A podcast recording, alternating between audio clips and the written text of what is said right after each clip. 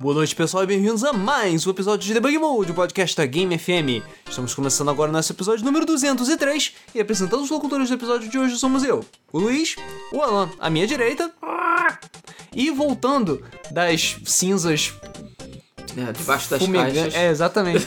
Atendendo a pedidos, né? Atendendo a pedidos. exatamente, voltando das cinzas e marcando a sua primeira aparição na É verdade. terceira temporada do Debug Mode. Eu acho que é tá na quarta, quarta, não sei. vigésima, Inclusive não eu tentei, eu tentei botar o Debug Mode como cima de episódios, né? Aí o YouTube falou: Ah, é só canal verificado. Vocês são os merdas, não. Ah, Sério isso? Obrigado. Caralho. Eu falei, ah. YouTube babaca. Enfim. Mas de qualquer Mas forma. a, a partir da série 200 é a primeira vez que o Rodrigo tá aparecendo. Isso, É, exatamente. Essa, essa é a grande importância. É, de Uh, qualquer forma, Muito importante. antes de nós começarmos o podcast, gostaríamos de agradecer ao Just a Ghost in the Air, que sugeriu o tema do episódio de hoje, que é, vamos lá, é, como é, pagar para jogar. Peraí, como é que Por- é? por um que é? segundo. Você não esquece o número, você esquece o título. Por um segundo. E detalhe, é esse episódio, tá? Não é o episódio anterior. É, dá- é tipo, esquecer uma semana, agora esquecer dois minutos. Filha da puta, edita episódio toda semana, aí quando vem nos comentários, ah, vamos nos comentários do episódio anterior que é. E Tem muita coisa pra lembrar, cara. Ah, não de Deus. fode. Tu não lembra Ah. nem o que comeu há cinco minutos atrás. É. Eu não comi nada cinco minutos atrás. Mas enfim, pagar para jogar online é roubo? Ponto de interrogação. Exatamente. Então, é, dessa vez a gente anotou o nome da pessoa que sugeriu o Pois tema. é. É bom guardar o nome, é bom guardar o nome. Não, sim, é porque às vezes é, a gente nem sempre anota na nossa, nossa lista de temas sugeridos. Mas dessa vez a gente anotou direitinho. Mas às vezes eu, sei lá, só anoto é porque eu lembro da minha cabeça a sugestão e esqueço. Ou o que acontece? O Alan esquece. Não, e também tem um detalhe. Sabe como é que eu descobri o nome dele? Porque pelo o meu e-mail. Porque eu recebo os comentários por e-mail também. Porque Ah. a- você bota na busca do YouTube, você não acha nada. Você não Nada, acha nada. nada. Que é- Busca que é uma é Tem uma lixo. busca de comentários no YouTube que não serve pra nada. É. Então assim, você pode botar, sei lá, Debug Mode, que não acha porra nenhuma. Não acha. botar tema, Não não, acha, acha nada. não acha. Detalhe, uma, uma coisa É porque, curiosa. é porque quem faz o YouTube é uma empresa que não tem nenhuma experiência, É. zero em sistema de busca. Exatamente. Né? É, é, o pior é isso.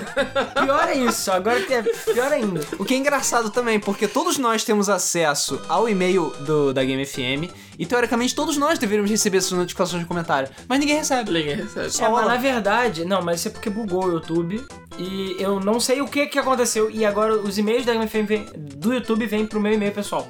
Por quê? Eu já, cara, já tentei mudar, não, não vai, foda-se, é, é apenas aceite, beleza? Que pariu, isso é tudo Mas, errado. enfim. Tá fazendo Ok. tudo errado. Mas de qualquer forma, voltando ao tema do episódio de hoje, a questão é a seguinte. É. Claro que hoje em dia você pode jogar online de muitas formas diferentes. Tanto no PC, quanto nos consoles, até mesmo em portáteis e no seu celular. É, a questão é, dependendo do serviço e da plataforma que você tiver, você tem que pagar muito mais por ela do que em outras plataformas. E aí nós estamos questionando para saber se isso é uma prática válida ou não. Se é, é- se é uma abordagem que é considerada, pode ser considerada roubo ou não, se o cliente está sendo lesado ou não. Não é nem isso, acho que a pergunta que a gente vai tentar responder aqui no, no podcast é por que, que os consoles pagam e o PC não? Né? Porque o PC é Master Race? Sim, a gente sabe disso. É claro que é. Mas por quê? Entendeu? Essa é a grande pergunta. Como quando todo mundo já sabe, você, além de ter que pagar pelos custos do seu computador barra console e ter que pagar seus serviços de internet, que, diga-se de passagem, não são muito eficientes aqui na Brasola, Nem baratos, dependendo de onde você morar. Aliás, hoje em dia eu diria que a internet caiu bastante de preço aqui no Brasil. Mas. Caiu, mas caiu Ainda bastante é um- qualidade também. É, mas ainda é um custo. E se você não tem aqueles combão louco lá da, da net, sei lá que porra, normalmente isso é mais caro. Cara, mas é aquele negócio. Enquanto a gente tá aqui, tipo, ah, não, porra, porque eu tenho 30 mega de internet. Uau! Nossa, ele é foda, tem 30 mega de internet. Você vai pra. Você atravessa o oceano e vai ali na Europa, as pessoas têm tipo 80, Porra, 100 megas Vai de internet. ali na Europa. Ali do lado. Ali, Você eu achei que você fala de. Niterói, que é aqui é. do lado. Não, ele fala de. Você pega o 438 aqui na porta e daqui você chega ali em Londres e tal, em Paris, né? Não, cara, a questão é, que é o seguinte, a gente tem cap... assim, sobre a internet no Brasil, a gente tem capacidade de ter uma internet boa, porque, enfim, a faculdade que eu e Luiz estudamos, que não tinha dinheiro nem pra ter papel higiênico, tinha internet de mais de 100 mega ida e volta, numa época que é, tipo, 2 mega que era comum, Isso é sabe? verdade. Pois é. Agora, de onde veio a internet, ninguém sabe, tipo, era a internet absolutamente alucinada, porque não tinha a Game FM na época nem nada, senão eu de vídeo tudo lá da, da faculdade, foda-se. Mas, cara, lá é o lugar, ó, pra baixar aqueles. Yo ho ho. É o pornozão. Enfim, não podemos falar porque território federal é da merda, entendeu? é crime federal. É crime federal. Porque a gente tá em território federal. Mas, pra você ver aquele videozinho da Game FM, o tutube lá, você pode usar o 100 mega e de volta. E, cara, tirando às vezes que os ratos ruins fios, que acontecia, é, funcionava, funcionava muito bem. Então, assim, é. E eu sei que tem prédios em volta da faculdade que, sei lá, não tem nem Velox de um Cara, tem, tem prédio que não tem nem energia elétrica, cara. É sério. Então, assim, da onde vem essa internet? Né? Os cabos submarinos são os mesmos a princípio, vem pra todo mundo. Eles só subdividem, entendeu? Então, a gente só não tem internet boa porque nem não deixa, basicamente. É, falta de investimento em infraestrutura, entendeu? Não, tem, não existe interesse nas empresas em investir em infraestrutura suficiente para dar uma internet boa para todo mundo. Sim.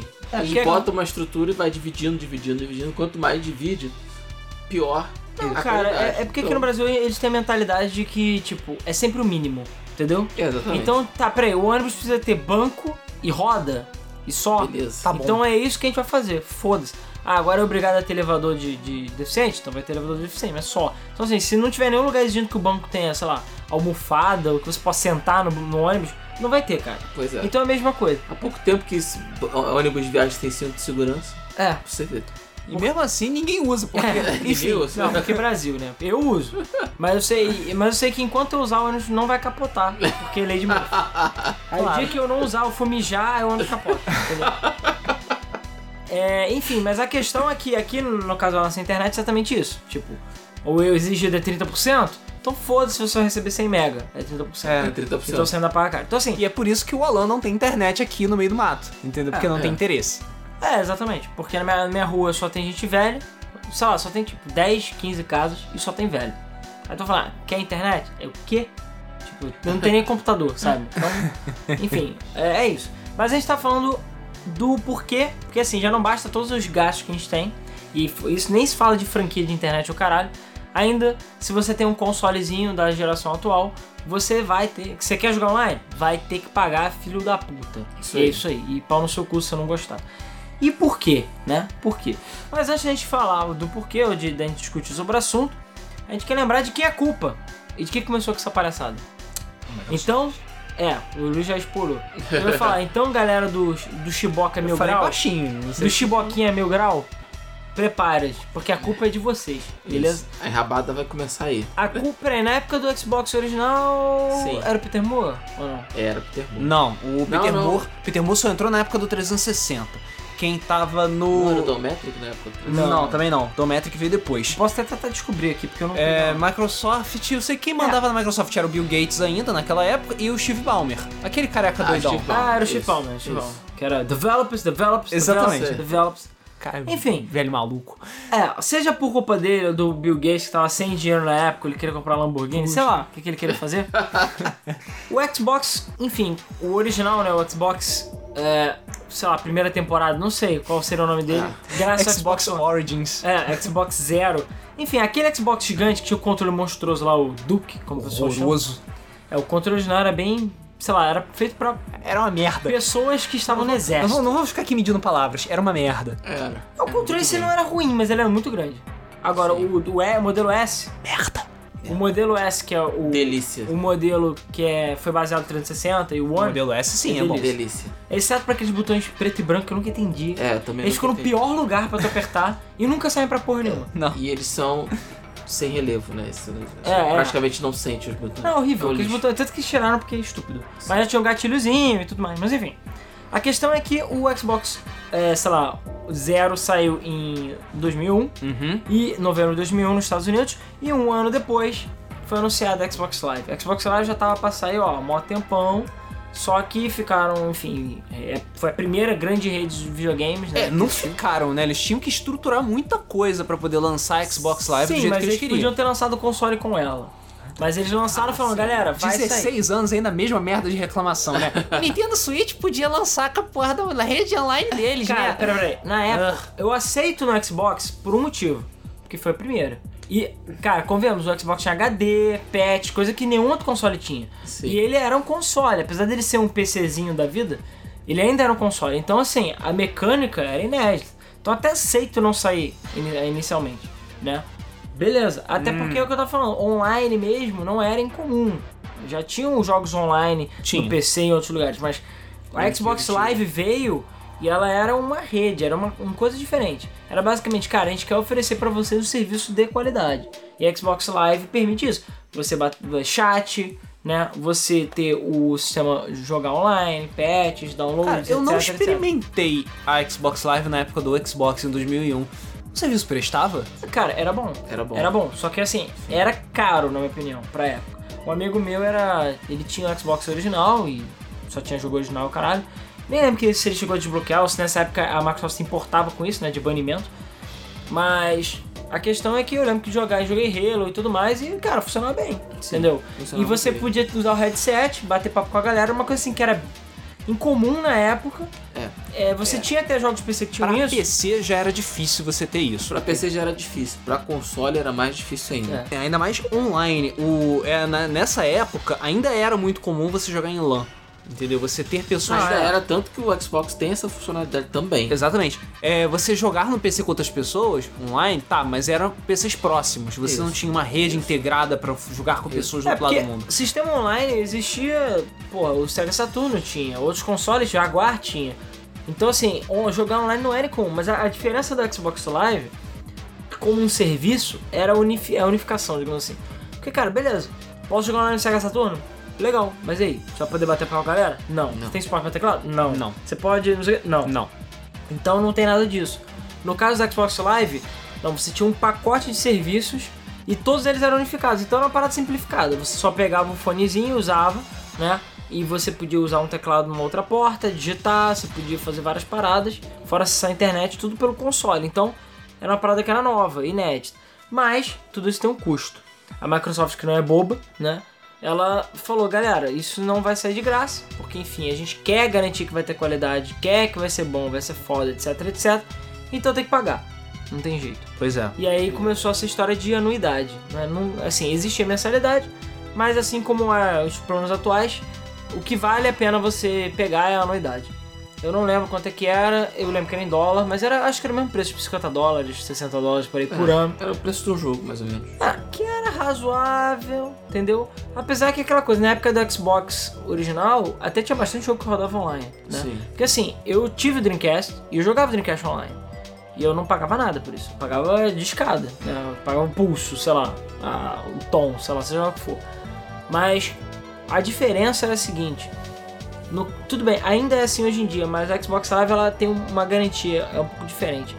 Porque tudo passa pelos servidores da Microsoft. Então a qualidade do serviço é melhor. No caso do Dreamcast, não, cada servidor era propriedade das suas respectivas empresas de jogos, É, que é como é no PC. que é como é no PC. Isso. Então, cara, a qualidade varia. Tinha jogo que tinha chat, tinha jogo que não tinha chat. Apesar que eu acho que nenhum Dreamcast tinha, não tenho certeza. Não, na verdade tem. Tem um jogo que é. Ah, não é Discworld, não. É não sei o que World. Cube World. Que é um jogo que saiu na Europa que ele tem. Você pode enfiar um memory card microfone e usar. Eu, hein? E tem suporte. Mas era. Cada jogo era do seu jeito. E cada jogo funcionava da sua maneira. Na enfim. É. O negócio do, da, da Xbox Live é porque a Xbox Live, o, o, o, o Xbox ele já tinha um sistema operacional e dentro desse sistema operacional já estavam incluídas as funcionalidades da Xbox Live, que era o chat, que era Sim, só tava esse monte de desativado. coisa. Era opcional, era a opção das empresas habilitar ou não isso durante a jogatina online. Isso era um serviço que era oferecido pela Microsoft. Como o Alan bem falou, todo o processo de, de, de inclusão do jogo online era feito pelos, pelos servidores da Microsoft. As empresas pagavam a taxa à Microsoft né, e usavam os servidores ou faziam a passagem para os próprios servidores, mas necessariamente tinha que haver Tinha que ter a ponte. é, a ponte Ah, pelo tem pelo que usar, é. Não, não, não, não tem como você usar outro serviço. A vantagem disso é que, para as empresas ficar mais barato, eles gastavam menos banda, Sim. e a Microsoft tinha controle absoluto, absoluto de tudo. É, e entrava, garantia de saía, qualidade, né? E Porque- garantia de qualidade. Mas assim, É, o a Xbox Live era um dos pontos de, de venda do Xbox, era um dos Isso. diferenciais do mercado. Então eles tinham que garantir que o serviço fosse bom. Só que realmente pagar uma anuidade ou uma mensalidade para poder jogar online era uma parada que era complicada. Mas a desculpa que era dada era exatamente essa. Não, a gente está oferecendo um serviço diferenciado. Fora, assim, nessa época do Xbox original não tinha, claro, jogos de download. Não. Mas o que aconteceu com a evolução do Xbox Live Até tinha, mas não era comum, né? É, mas o que aconteceu com o Xbox Live é que depois que saiu o 360, que foi o primeiro console da geração dele, né, também, né, que, que veio com da, da geração do PS3 e tudo mais, ele já veio com mais serviços diferenciados em relação à Live. Sim. Você, ah, você assina a Live? Porque tinha Silver, né? Se você pode olhar, baixar um deminho e acabou. É. Mas a Gold, você pode comprar jogos completos, você pode ter desconto. Na época, Eventos. na época do primeiro Xbox, né, do Xbox Gordo, Zero, sei lá, é, a Microsoft era a única que oferecia esse tipo de serviço.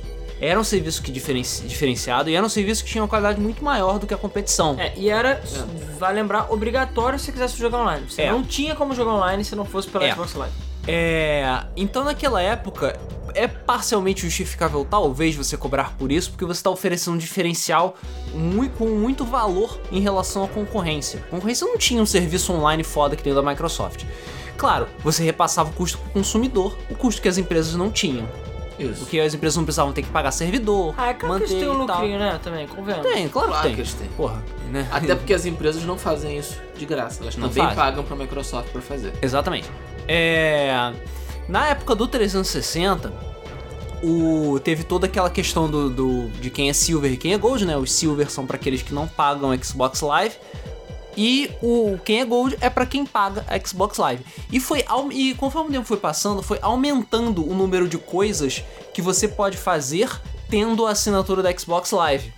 E isso foi restringindo ainda mais quem não tem a assinatura da Xbox Live. Porque quem não tem a assinatura da Xbox Live, basicamente usa aquilo como se fosse um console old school. Você coloca o seu disquinho, joga o seu joguinho e acabou. E atualiza na internet, É. sabe? A única coisa que você usava a Xbox Live era pra fazer atualização. E é isso aí. E é É, isso isso aí. era de graça, né? E aquela coisa, você quer jogar online? Não adianta. Você tem que ter a Live Gold. Então, se você não se importa de jogar online, você não paga. Mas se você joga, nem que seja um joguinho ou um pouco, com os amigos no fim de semana, vai ter que pagar pra jogar. Pois é. Só que, é como eu tinha falado, a desculpa desde sempre era diferencial. Ah, Xbox Live é foda. E por acaso era mesmo. Ainda é, na minha opinião. Ainda é. Assim, em termos de qualidade de serviço, é, a velocidade é boa, entendeu? Ela sempre. Enfim, a gente vai entrar na discussão PSN e Xbox Live daqui a pouquinho, mas a Xbox Live sempre foi superior em termos de velocidade, em termos de qualidade e tudo mais em relação à PSN ou em relação concorrência. aos serviços. É, o PC você basicamente só depende da sua internet, que de resto era o servidor. Claro que se fosse jogar um Ragnarok lá no, nos velhos tempos lá da Level Up, que os servidores eram uma bosta. Aí a internet era um cocô. Já não bastava na internet ser uma merda, mas os servidores eram uma merda era pior ainda, entendeu? Mas é aquela coisa, você pagava mensalidade, enfim. Mas, o, o- como a gente tinha dito, o, o que era comum na época era você, tipo, jogos online, que são estritamente online, você pagar pra jogar online. Mas jogos que tinham a opção de multiplayer, normalmente você não pagava online. Mas tem uma diferença também, que vale a pena a gente salientar aqui, antes de falar da PSN, em relação ao PC, que é os, que os consoles eles só começaram a ter mais pra frente. Eu, eu- se eu não me engano, o Xbox original não tinha isso, que é o peer-to-peer, né, o P2P. Pra quem não sabe o que é peer-to-peer, é basicamente conexão direta entre computadores. É mais ou menos como funciona a Torrent, Nap, é, Napster, o Emule, esses sistemas. Que é o que? O Luiz tem um arquivo no computador dele, eu quero baixar o arquivo do computador dele, então eu uso um programa ou internet, sei lá, pra acessar o computador Fazer dele uma conexão direta. e copiar o arquivo pro meu computador, entendeu? É isso. É isso. No caso de jogos que funcionam em peer-to-peer, basicamente o Luiz abre um servidor, né, que nem, sei lá, um CS da vida, essas coisas, e aí eu vou jogar no servidor dele, né, tipo na casa dele. E aí isso se baseia no potencial do computador dele e da conexão dele. Então aquela coisa, eu lembro que o Minecraft é um pouco assim, porque o Minecraft sempre foi um jogo que foi muito pesado, mas eu lembro que o Minecraft, se você não tinha um computador muito bom, o seu serviço, se você tivesse servidor peer-to-peer, cara, só dá pra botar, sei lá, seis pessoas. Que mais do que isso, teu computador derretia computador morre. e por aí vai. Da tela azul, caralho. É, porque ele não aguentava. Aham. Então, pô, mas por quê? Porque tá em relação ao seu computador só. Então, é, o PC, ele, ele permitia você fazer esse tipo de conexão desde o início, desde os primórdios. E, inclusive, é claro, Doom e todos esses jogos conectados pelo discada era assim.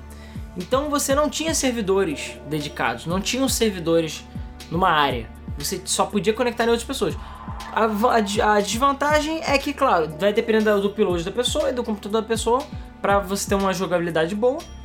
A, a- a- a vantagem é que é de graça, né? E que também você, se por acaso, sei lá, os servidores acabarem, digamos assim, você ainda pode jogar. E a desvantagem é a qualidade, né? Mas a vantagem é essa, eu posso pegar o Doom agora, claro, ninguém vai jogar na discada, mas se você faz uma adaptação, eu posso jogar Doom até hoje online, porque ele nunca teve servidor.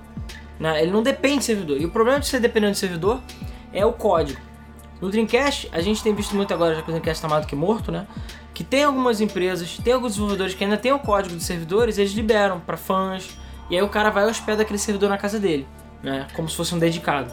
E aí todo mundo pode aproveitar. Porque se não for assim, não adianta, ninguém consegue jogar. No PC, pelo menos você tem essa vantagem de ter o peer-to-peer. Master Race. Que começa a ter Mas hoje em O jogo dia. tem que ser preparado pra isso Sim. também, né? Não, sim, mas o que eu digo é que no 360 pra frente, tem alguns jogos que são peer-to-peer. Sim. Por exemplo, um jogo que eu joguei Pouquíssimos. bastante é Prey. Se eu, não, se eu não estou enganado, o Prey original, né, o Prey do índio, não esse Prey do olho vermelho, da maconha. O Prey da caneca. Prey da caneca. Cara, mas eu estou curioso pra saber como é que vai ser esse Prey só porque você pode jogar com a caneca. Mas enfim, é, o Prey original, se eu não me engano, os servidores dele nunca saíram do ar porque eles nunca existiram, entendeu? E como as, as lutas eram pequenas, eu lembro do multiplayer ser bom. Mas enfim, já tem bastante tempo que eu joguei, então eu não tenho certeza. Mas a- o diferencial do Xbox Live era exatamente isso. Então no PC, os jogos que eles exigiam pagamento de mensalidade eram jogos que eram always online. Os jogos online mesmo, os MMOs, né? Seja de RPG ou seja de outros modos. Então Ragnarok, sei lá, o Taekwondo, é, WoW, todos esses jogos você tem que pagar para jogar online. Mas a diferença, que a gente vai entrar mais nisso mais tarde, é que esses jogos na sua maioria, não incluindo o WoW, eram gratuitos. Então, normalmente no PC funciona da seguinte forma: o jogo é de graça, então você paga para jogar online. O jogo é pago, então o online é de graça. Quase sempre no PC era assim. É, era assim que funcionava. Até hoje. É mais ou menos, É, né? não, hoje já tem. já mais ou menos. tem A, gente tem vários jogos, na verdade. A soma dos dois mundos. É, né? que são os piores dos dois mundos, né? Pois é.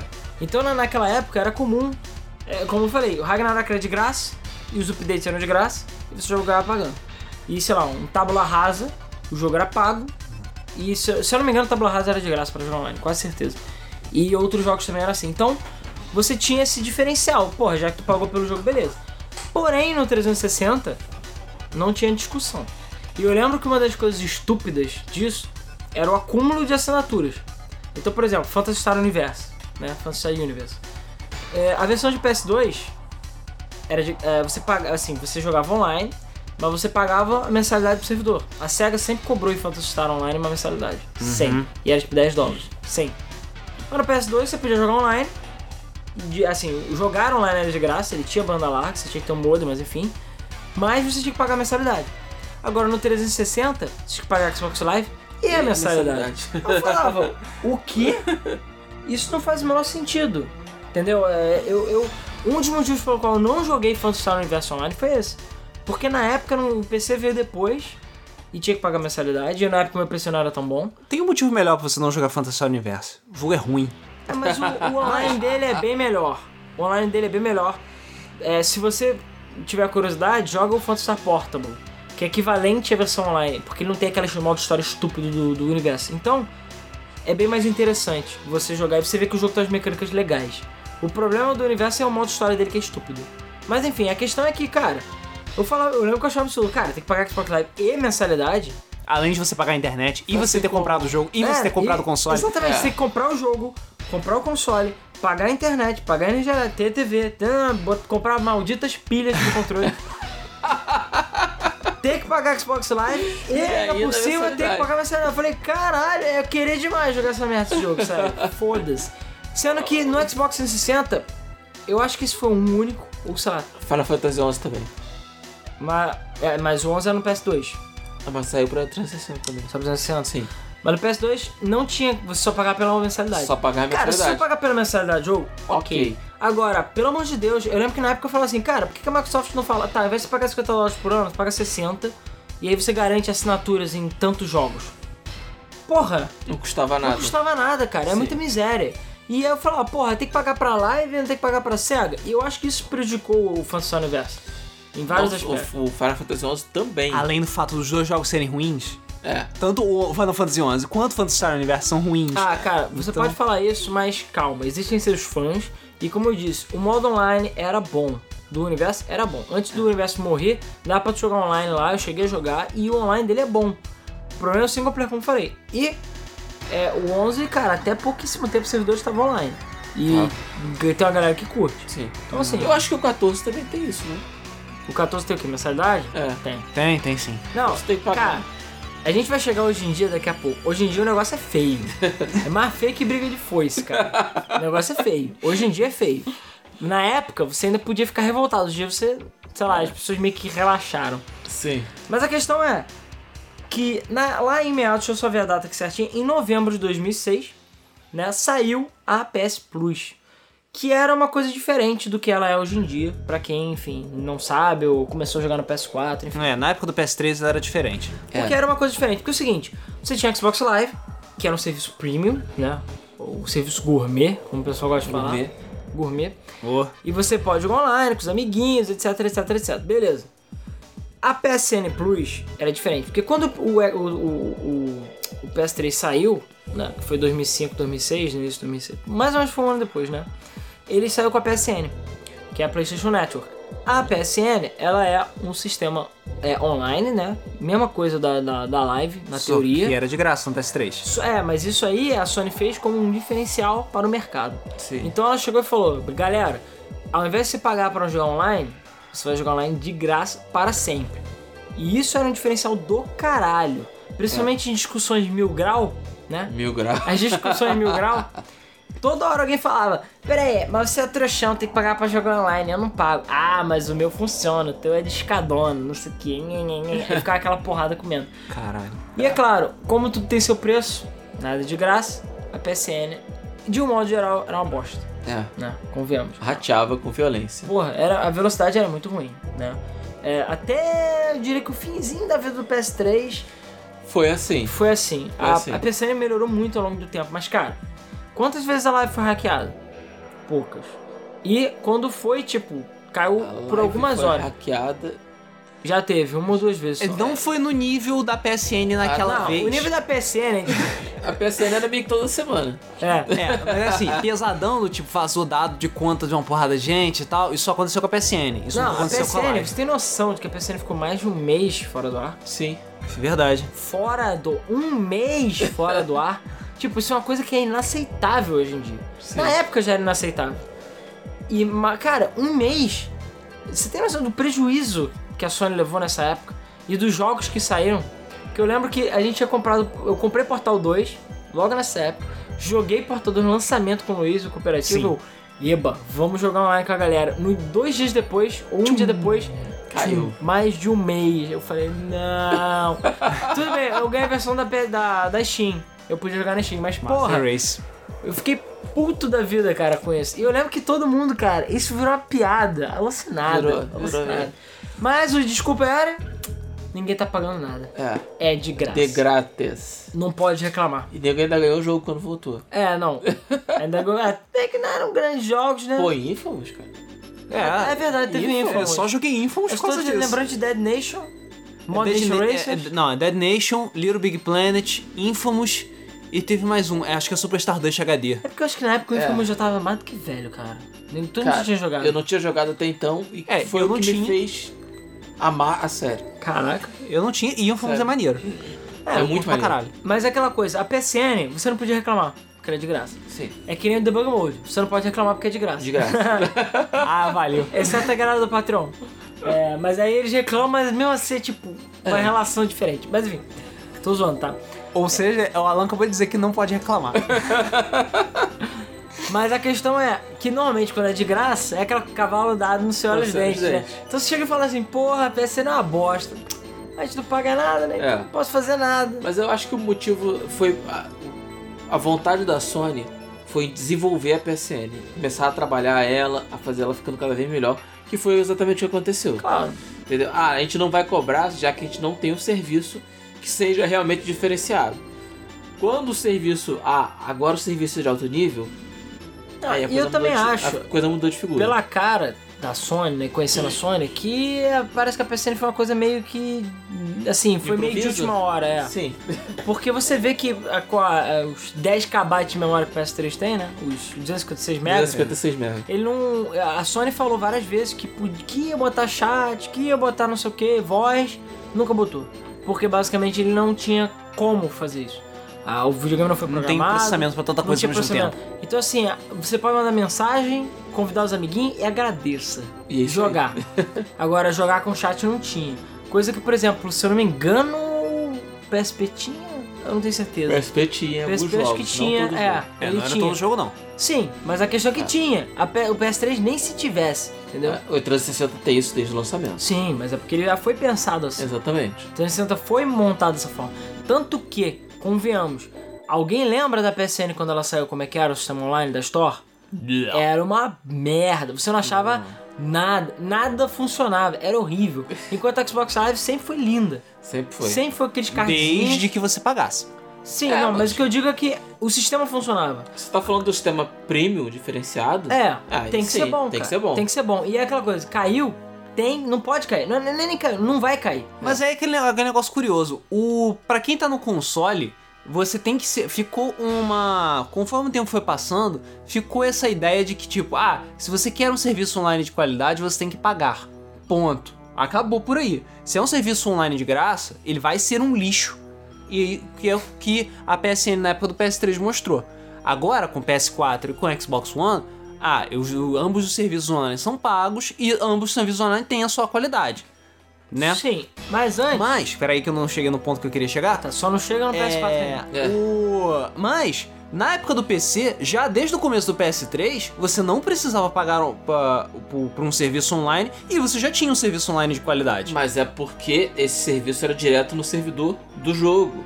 E não um serviço Sim, Mas é porque mas PC, passava É, e- então você tinha por um, jo- por um, por uma, um hub. Então você tinha jogos multiplataforma em que eu ficava pensando, porra, eu tenho, por exemplo, Dark Souls. Ah, eu tenho Dark Souls no PC, eu tenho Dark Souls no console, no, tipo no Xbox. Pra que que eu vou pagar online pra jogar no console se eu posso jogar online de graça no PC? Se já está incluso no pacote, sabe? Eu só preciso chegar e apertar Ah, cara, online. Pronto. Mas o motivo, a gente já pode até adiantar a pergunta, o motivo é, não tem motivo. O motivo é porque nego pagou e aceita. É só isso. Porque, cara, convenhamos, a Steam, se ela quisesse, ela podia cobrar pra jogar online. Podia, Podia. podia. Podia. Assim como já tentaram várias vezes fazer cobranças online pra PC.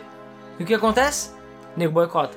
A PC Master Race, ela não aceita essas coisas. Então a galera do PC fala: peraí, pagar pra jogar online? Vamos boicotar. Acabou. Não, boicotar, nego derruba aquela merda no dia seguinte. Ah, é, fora hacks, né? Fora o ataque de DDoS. Exatamente. Mas a questão é que o PC, pelo fato de nunca ter tido, e as Porque pessoas. o PC não tem um dono, não tem uma É, marca mas a por questão é trás. que, por exemplo, a Steam poderia sim cobrar pra jogar Poderia. Porque, cara, convenhamos, os servidores da Steam, na minha opinião, são os melhores servidores que tem de, todos, todos os os sistemas. Olha, olha a merda que eles têm que aguentar. Olha quanto jogo tem que passar pelos servidores Pô, da Steam. olha quanto update que tem, quantos é. jogos que baixam, quantas, quanto nego tá baixando quanto o nego acessando Mas loja, comprando malandros e, e repassaram esse custo não pro usuário. Repassaram esse custo para desenvolvedores.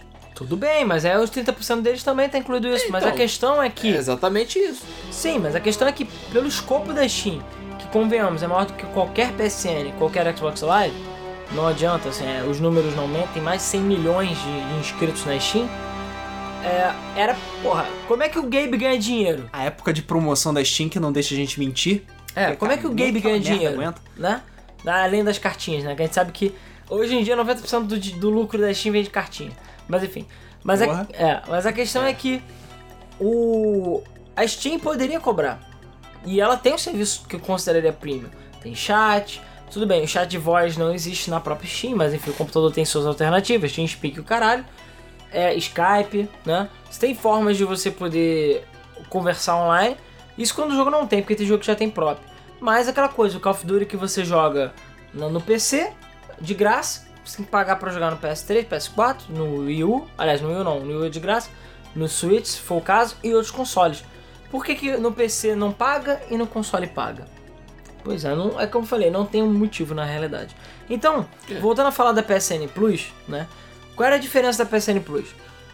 a- a- o pessoal achava que ia ter uma diferença do tipo, ah não, o pessoal da PSN Plus vai ter chat voz. Isso eram rumores que nunca se concretizaram. A diferença da Plus era basicamente Jogo de graça! É, não é nem jogo de graça. A diferença era a seguinte: a Sony precisava de mais dinheiro para melhorar a PSN. E precisamos de dinheiro. Então é aquela coisa: qual é a forma melhor da gente ganhar dinheiro com isso?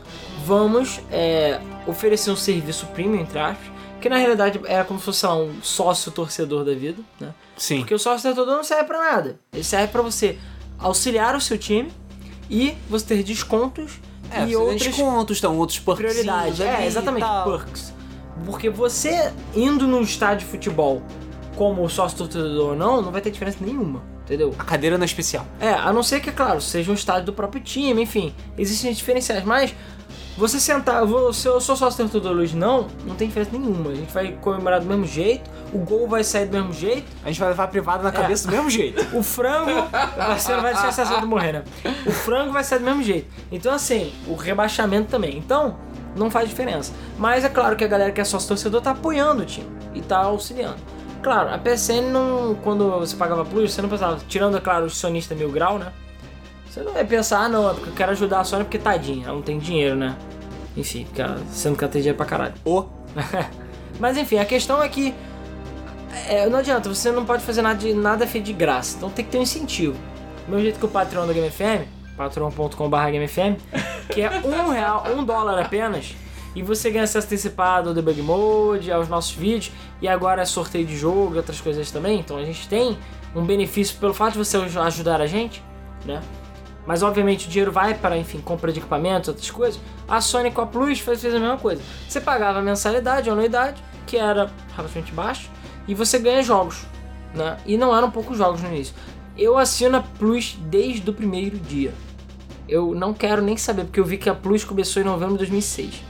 Então tem mais de 10 anos que eu pago 60 dólares, 50 60 dólares por mês. Uau. Isso ano. dá. É por ano, perdão. Ah, tá. Não, não, por ano, falou merda. Ah, tá. Então, Luiz, faz as contas aí. 60 vezes 11. Ah, 660? Ou seja, um, vamos botar dólar a 2, dois e pouco. Ah, ah. Ah, Cara, quando eu assinei a Plus, o dólar não era 3 reais. O dólar era 1 e caralhado. Cara, mas o dólar já é mais de dois reais, ó. Ah, tem muito tempo. Não, isso eu tô considerando que eu paguei preço cheio sempre, o que não é verdade. Vamos, vamos botar nas contas aí Porque- que você deve ter pago uns 1.500 reais, tá bom? Porque durante muito tempo eu pegava a Plus é, num, num esquema doido aí que você comprava tipo vários cupons de 3 meses e saía 40 dólares. É, Assim. isso é verdade. Durante muito tempo fazer isso. E na live, numa época que dava, eu assinava um mês sim, um mês não, sempre. Porque eu- assinava um mês. E ganhava um mês de Ah, graça. não, perdão, não assinava um mês. Eu comprava e esperava. Aí eu, pelo menos alguns meses eu ganhava de graça. Porque ele falava, pô, assina aí por um dólar. É, não era isso. Eu era tipo um mês por um dólar e um mês por preço cheio, mais ou menos Isso. isso. Porque dava pra fazer um esquema doido. Então assim, eu nunca paguei preço cheio, mas a live mesmo eu só pagava meio quando eu ia usar. Agora a Plus, pelo fato dos joguinhos, e depois a Plus melhorou muito, e os jogos começaram a ser muito bons, principalmente depois daquela E3 lá que eles deram, sei lá, fizeram aquela Instant Collection, né? Nunca mais. É, nunca mais aconteceu.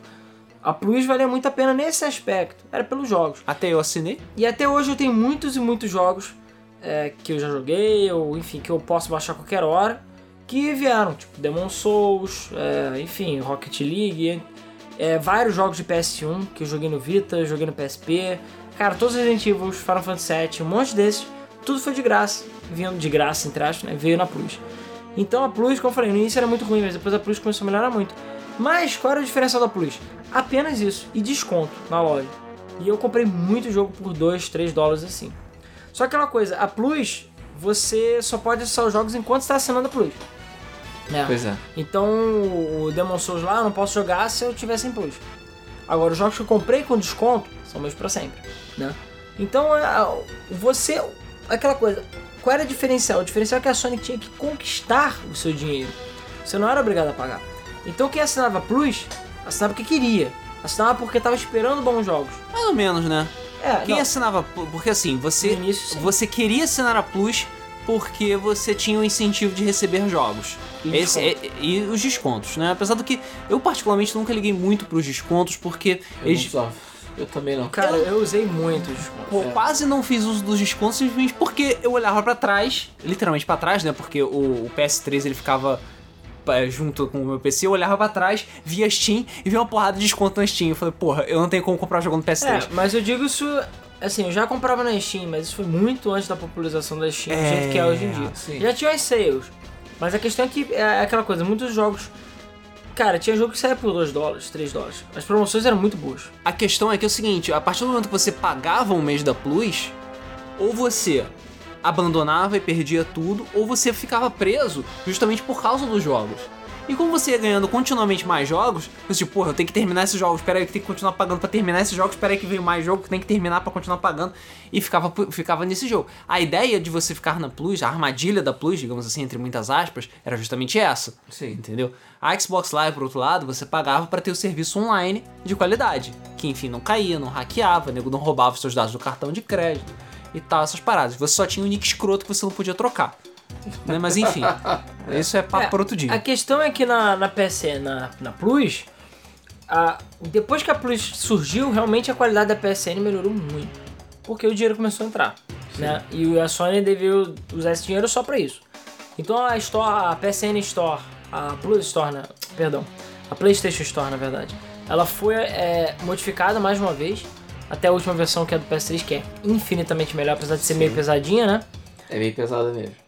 É, eles começaram a oferecer um sistema de você poder comprar pelo site, coisa que a Microsoft só foi ter muito depois e ainda até hoje não é muito bom. Pelo menos em termos de PC, a loja no PC pra mim a PSN é melhor. Tirando a Steam, claro. Tô falando de console. Mas cara, eu mesmo quase nunca uso a PSN no console. Eu uso no PC. Que você entra, clica, acha tudo, acha até coisa que você não acha na, na outra loja. E Verdade. você. E depois eles conseguiram adicionar a função de agendamento dentro do PS3. Então você agendava o PS3. Claro, quando você tinha Plus, né? No caso do PS3, era só quando tinha Plus que ele tinha esse agendamento. E ele fazia essa verificação de atualizações e baixava tudo pra você. Então, era maravilha. E é o que eu falei, a a PSN foi melhorando muito por causa dessa injeção de dinheiro da Plus. E acho que a Sony deu uma provada, deu uma bicadinha lá na- no Nectar, né? e ficou viciado, né? não resistiu por causa disso.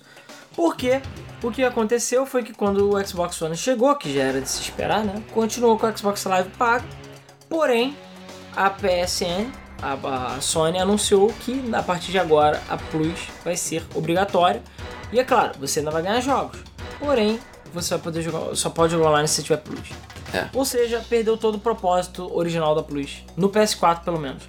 Ainda continua no PS3 e nos outros consoles, mas no PS4 já era. Quer jogar online? Vai ter que pagar, é que nem Xbox Live. Qual o problema? O problema é que se você já tem um Xbox em casa, são duas mensalidades pra pagar. Pois é. É, É, foi aquilo que eu falei, né? É, parece que parece que a, a vontade da Sony era testar o mercado, ver como ia funcionar e desenvolver a PSN de alguma forma.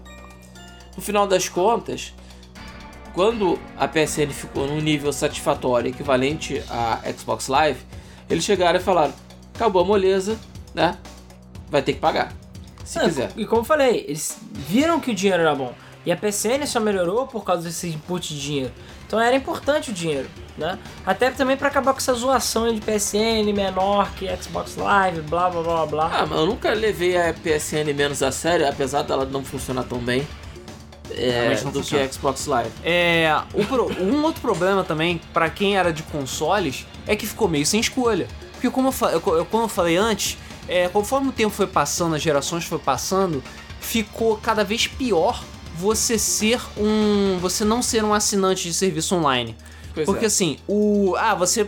Quando você não é um assinante de serviço online, você não pode usar nenhum tipo de coisa. Você não pode comprar jogo digital, você, pra- você não pode acessar a loja direito, você não pode jogar online, você não pode fazer nada. Você só pode basicamente pegar o disco e enfiar no, no videogame. É isso antigamente, hoje já pode. né? É, hoje já pode. Hoje é só o online que você perde, basicamente. É online que você perde. O. Mas você tem, você tem muito desconto muito bom. Você tem um, tem muito jogo que depende de online pra funcionar. Sim. Tem muito jogo que, sei lá, 40%, 45% do conteúdo dele é online.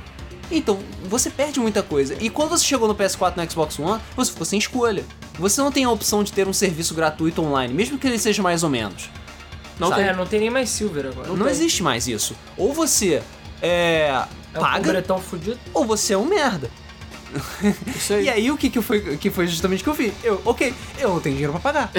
eu vou jogar no PC. Porque no PC eu não preciso pagar pra jogar online. Entendeu? Eu A já que- passo os meus jogos. A questão também, é um fenômeno que aconteceu fui cu- curioso nos consoles, é exatamente a questão de, tipo, a Plus se perdeu o objetivo dela, né? Porque o objetivo dela era basicamente é, financiar a PSN, né? E dar jogos grátis por isso. Não, agora é Mas era, Xbox. opi- era opcional. E como era opcional, você tinha que ter um incentivo. Não é mais isso. É aquela coisa que a gente sempre lembra, né? Quando um serviço ou uma coisa é obrigatória, eles normalmente cagam pra qualidade. Né? Sim. Ou cagam pra. Enfim. É, é, é diferente pelo fato de ser obrigatório. Porque todo mundo é obrigado, então foda-se. Então aquela coisa, a Plus pa- parou de ter a necessidade de ter jogos AAA ou ter jogos muito, muito bons, Pois é. porque todo mundo vai ter que pagar mesmo. É. Entendeu? E- mas desde o final da vida do PS3, já- a qualidade já tinha caído muito. A qualidade dos jogos gratuitos. Sim, eu só assinei a PlayStation Plus durante um ano. Que foi aquele ano da E3 que, É, que foi o ano que foi foda. que foi o melhor ano pra É, jogos gratuitos. Tinha ano que eram três AAAs ou dois AAAs por mês. É, pois é, era bizarro. É. O. E depois disso, é, depois que a PlayStation Plus virou a Xbox Live azul, né? É. É. Só que, enfim. né? É. O, o incentivo, o os perks ficaram muito menores, claro, para equiparar a Xbox Live, e os dois serviços ficaram mais ou menos o mesmo. Claro que em termos de qualidade de conexão, servidores e tal, a Xbox Live ainda é melhor do que a PSN. É. Pouco melhor só. Não é? Cara, eu não sei. Na minha opinião, eu tenho assim, eu tenho os dois consoles, baixo a coisa nos dois, eu assino os dois serviços. E na minha opinião, ainda a Xbox Live é melhor. Ainda. Ainda. Não vou dizer do sistema da Xbox One, não vou dizer de tipo, melhorias do console, mas em termos de pura velocidade, entrei, baixei E estabilidade? e estabilidade, a Live é melhor. Ainda, na minha opinião. É, a PSN melhorou absurdamente. Você consegue baixar jogos em velocidade alta. Sim. Mas a PSN ainda tem uns bugs muito doidos. Que eu não É, sei se é culpa do E PS. em termos de PlayStation qualidade de jogo, é mais ou menos a mesma Ah, quali- consoles. cara, a qualidade de- pra jogar online, acho que a PSN e a Live sempre foram a mesma coisa. Porque convenhamos, isso é uma coisa que eu já falei e falo de novo.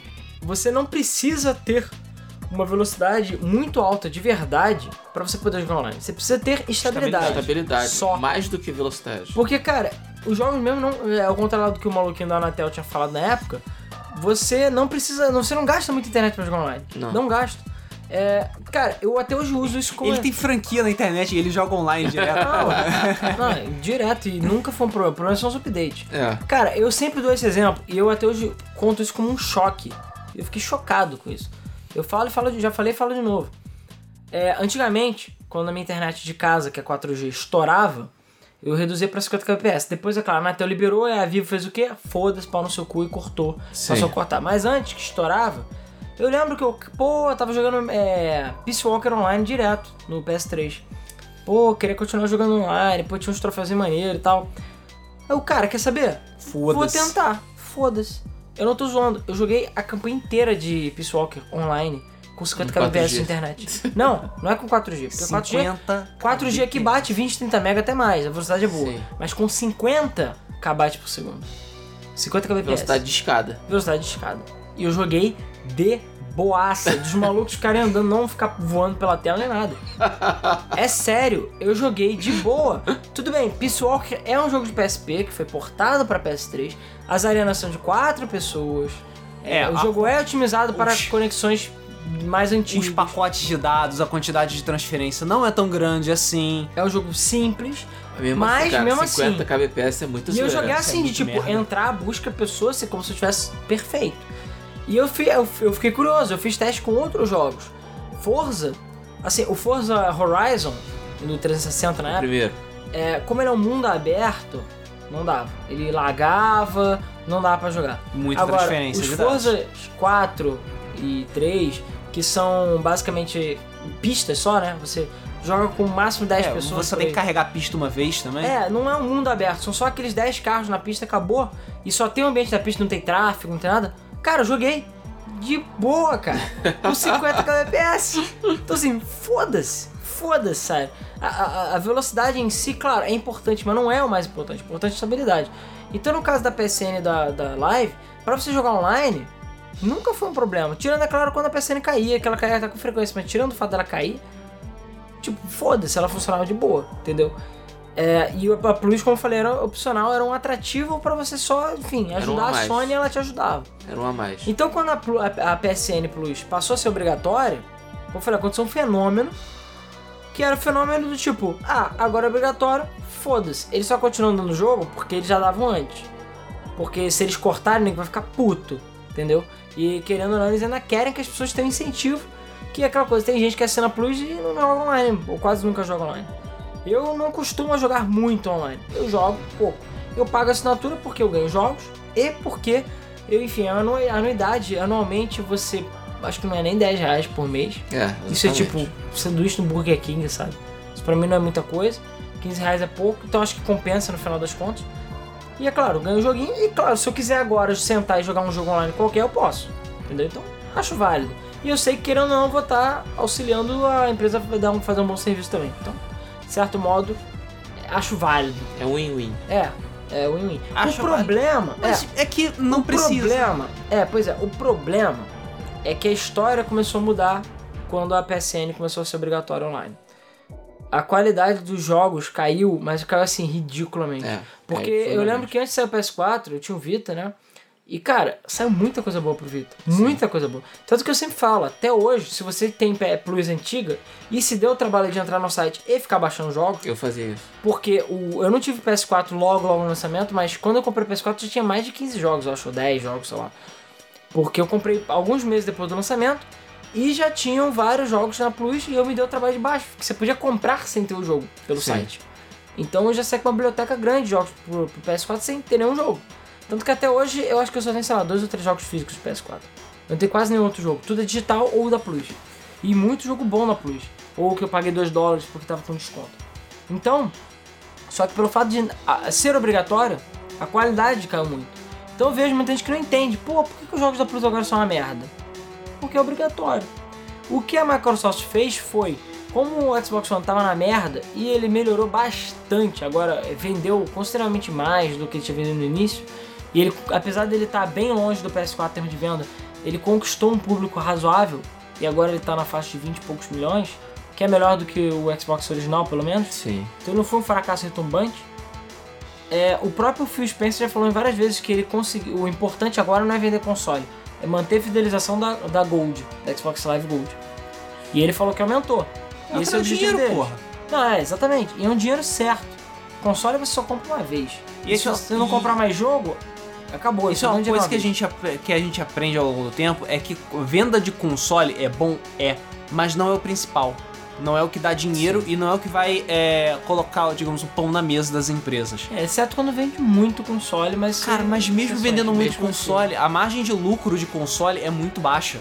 Já o serviço online, o, o, é, a porcentagem de lucro de ser para serviço online é muito maior do que na venda de console. É. Só depende do quanto a empresa investe em, em infraestrutura. Infraestrutura, claro. Se a Sony só em colocar o mínimo pessoal, né, necessário. É, se a Sony colocar o mínimo necessário pra funcionar bem e isso aí, ela vai receber uma fatia considerável. Porra, Sim. a base instalada do PS4 é absurda. Sim.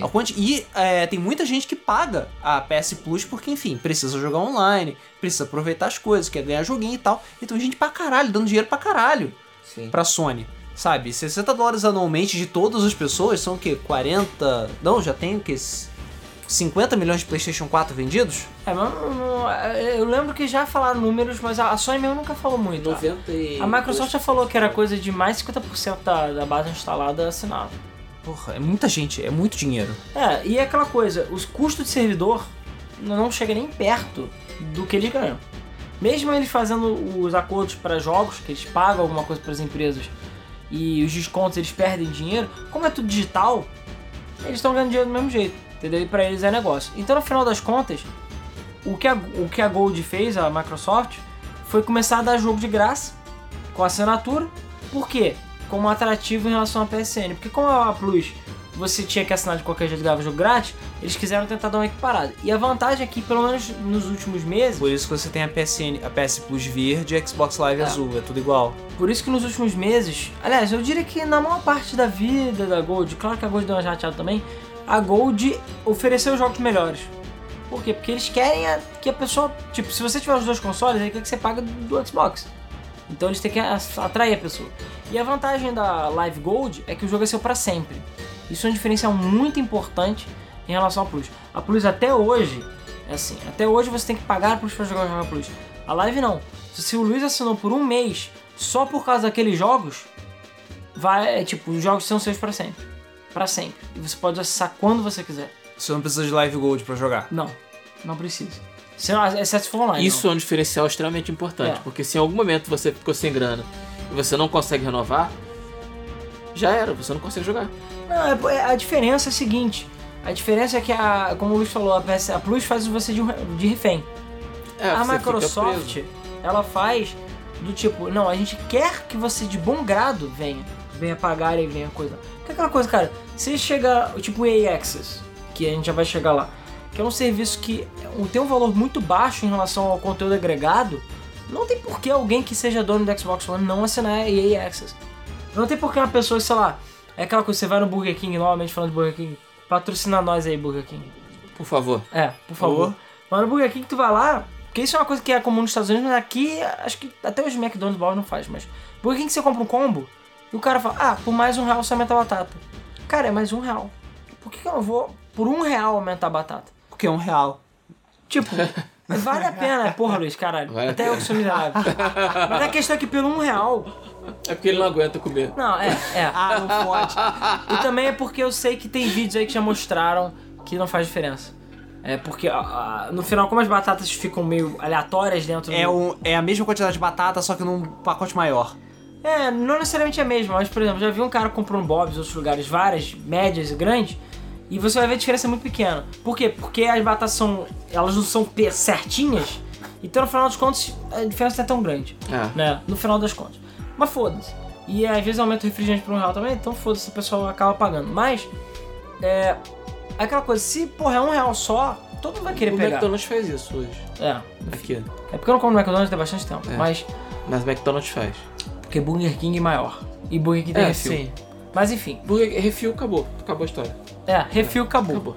Então só falta ter refil na, na Plus e na Live também. Mas enfim, a questão é que, cara, se eles lançassem o Scorpio com a adicional do SodaStream, pra quem não sabe, o SodaStream é aquele negócio que faz refrigerante em casa. É. Só que, sei lá, você vai e faz montando refil. refil grátis, porra! Ia vender pra caralho. Mas enfim, a questão é que a, a, a live ela tenta te atrair com os jogos, né? Porque o serviço você vai pagar de qualquer jeito. Então, se você não joga online, eles têm que dar um incentivo. Então, não, porra, esse mês eu vou pagar porque eu aproveito pra jogar online, mas eu ganho, sei lá, Assassin's Creed, entendeu? E por aí vai. Mas aquela coisa, ambas, ainda assim, não chegam a perto dos dias de glória do, Não chega. da, da Plus. Não chega mesmo. É, na- como já dizia o Charlie Brown, dias de luta e dias de glória. É, dias de glória. Não, não, Não, tinha. chega mesmo, não chega mesmo. É, é, é, mas o chato é que, por exemplo, eu, por eu, nesse momento, eu não, eu não estou com, live, com a PSN Plus. Não deixa a Sony ficar sabendo disso. É, ou seja, não tem nada pra jogar. Pois O é. que me valia era Não, o fato de, Rodrigo. por exemplo, Se serve de consolo, você não tem tempo pra jogar nada. é, eu também não tem tempo. Então tá de boa. Pois é. E o que faz com que seja mais preocupante ainda, porque, por exemplo, você tá pagando por um serviço online e você não tem tempo pra jogar. E aí? Pra que que você vai pagar o serviço online? Outro problema, sem o serviço online, você perde, sei lá, metade do console. Então por que, Pois que é. você tem um console? Porque assim, a minha lista de jogos, eu- tudo bem, eu tenho uma fila enorme de jogos pra jogar. Todos da Plus. E eu E aí? não paguei. Ou seja, eu não posso jogar. Não pode jogar. Então por que, que você tem um console, sabe? Eu, Enquanto jogos isso, físicos eu já acabei todos. enquanto isso, no PC, tá pago, acabou, ponto final. Tá É livre, você aí. pode jogar a hora que você quiser, desde que você Pois é. tenha internet, claro. Você, você Exatamente. paga É, é, mas eu acho que isso também o outro console também tem que ter. Pois Vou é. pagar plus sem internet. O, o, o- te- existe, é porque, assim, a partir do momento que existe um serviço que oferece a mesma coisa, ou melhor, do que esses do console, e você não precisa ter todos esses custos te onerando, fica uma coisa meio estranha, sabe? É. Como falou, não tem como o PC ter esse tipo de custo, porque se tiver, nego, fica puto, boicota, derruba, hackeia, mas- destrói. O PC tem várias vantagens também. A maior parte do, do- lucro da venda dos jogos é quase todo. Se você não vender pela Steam, né?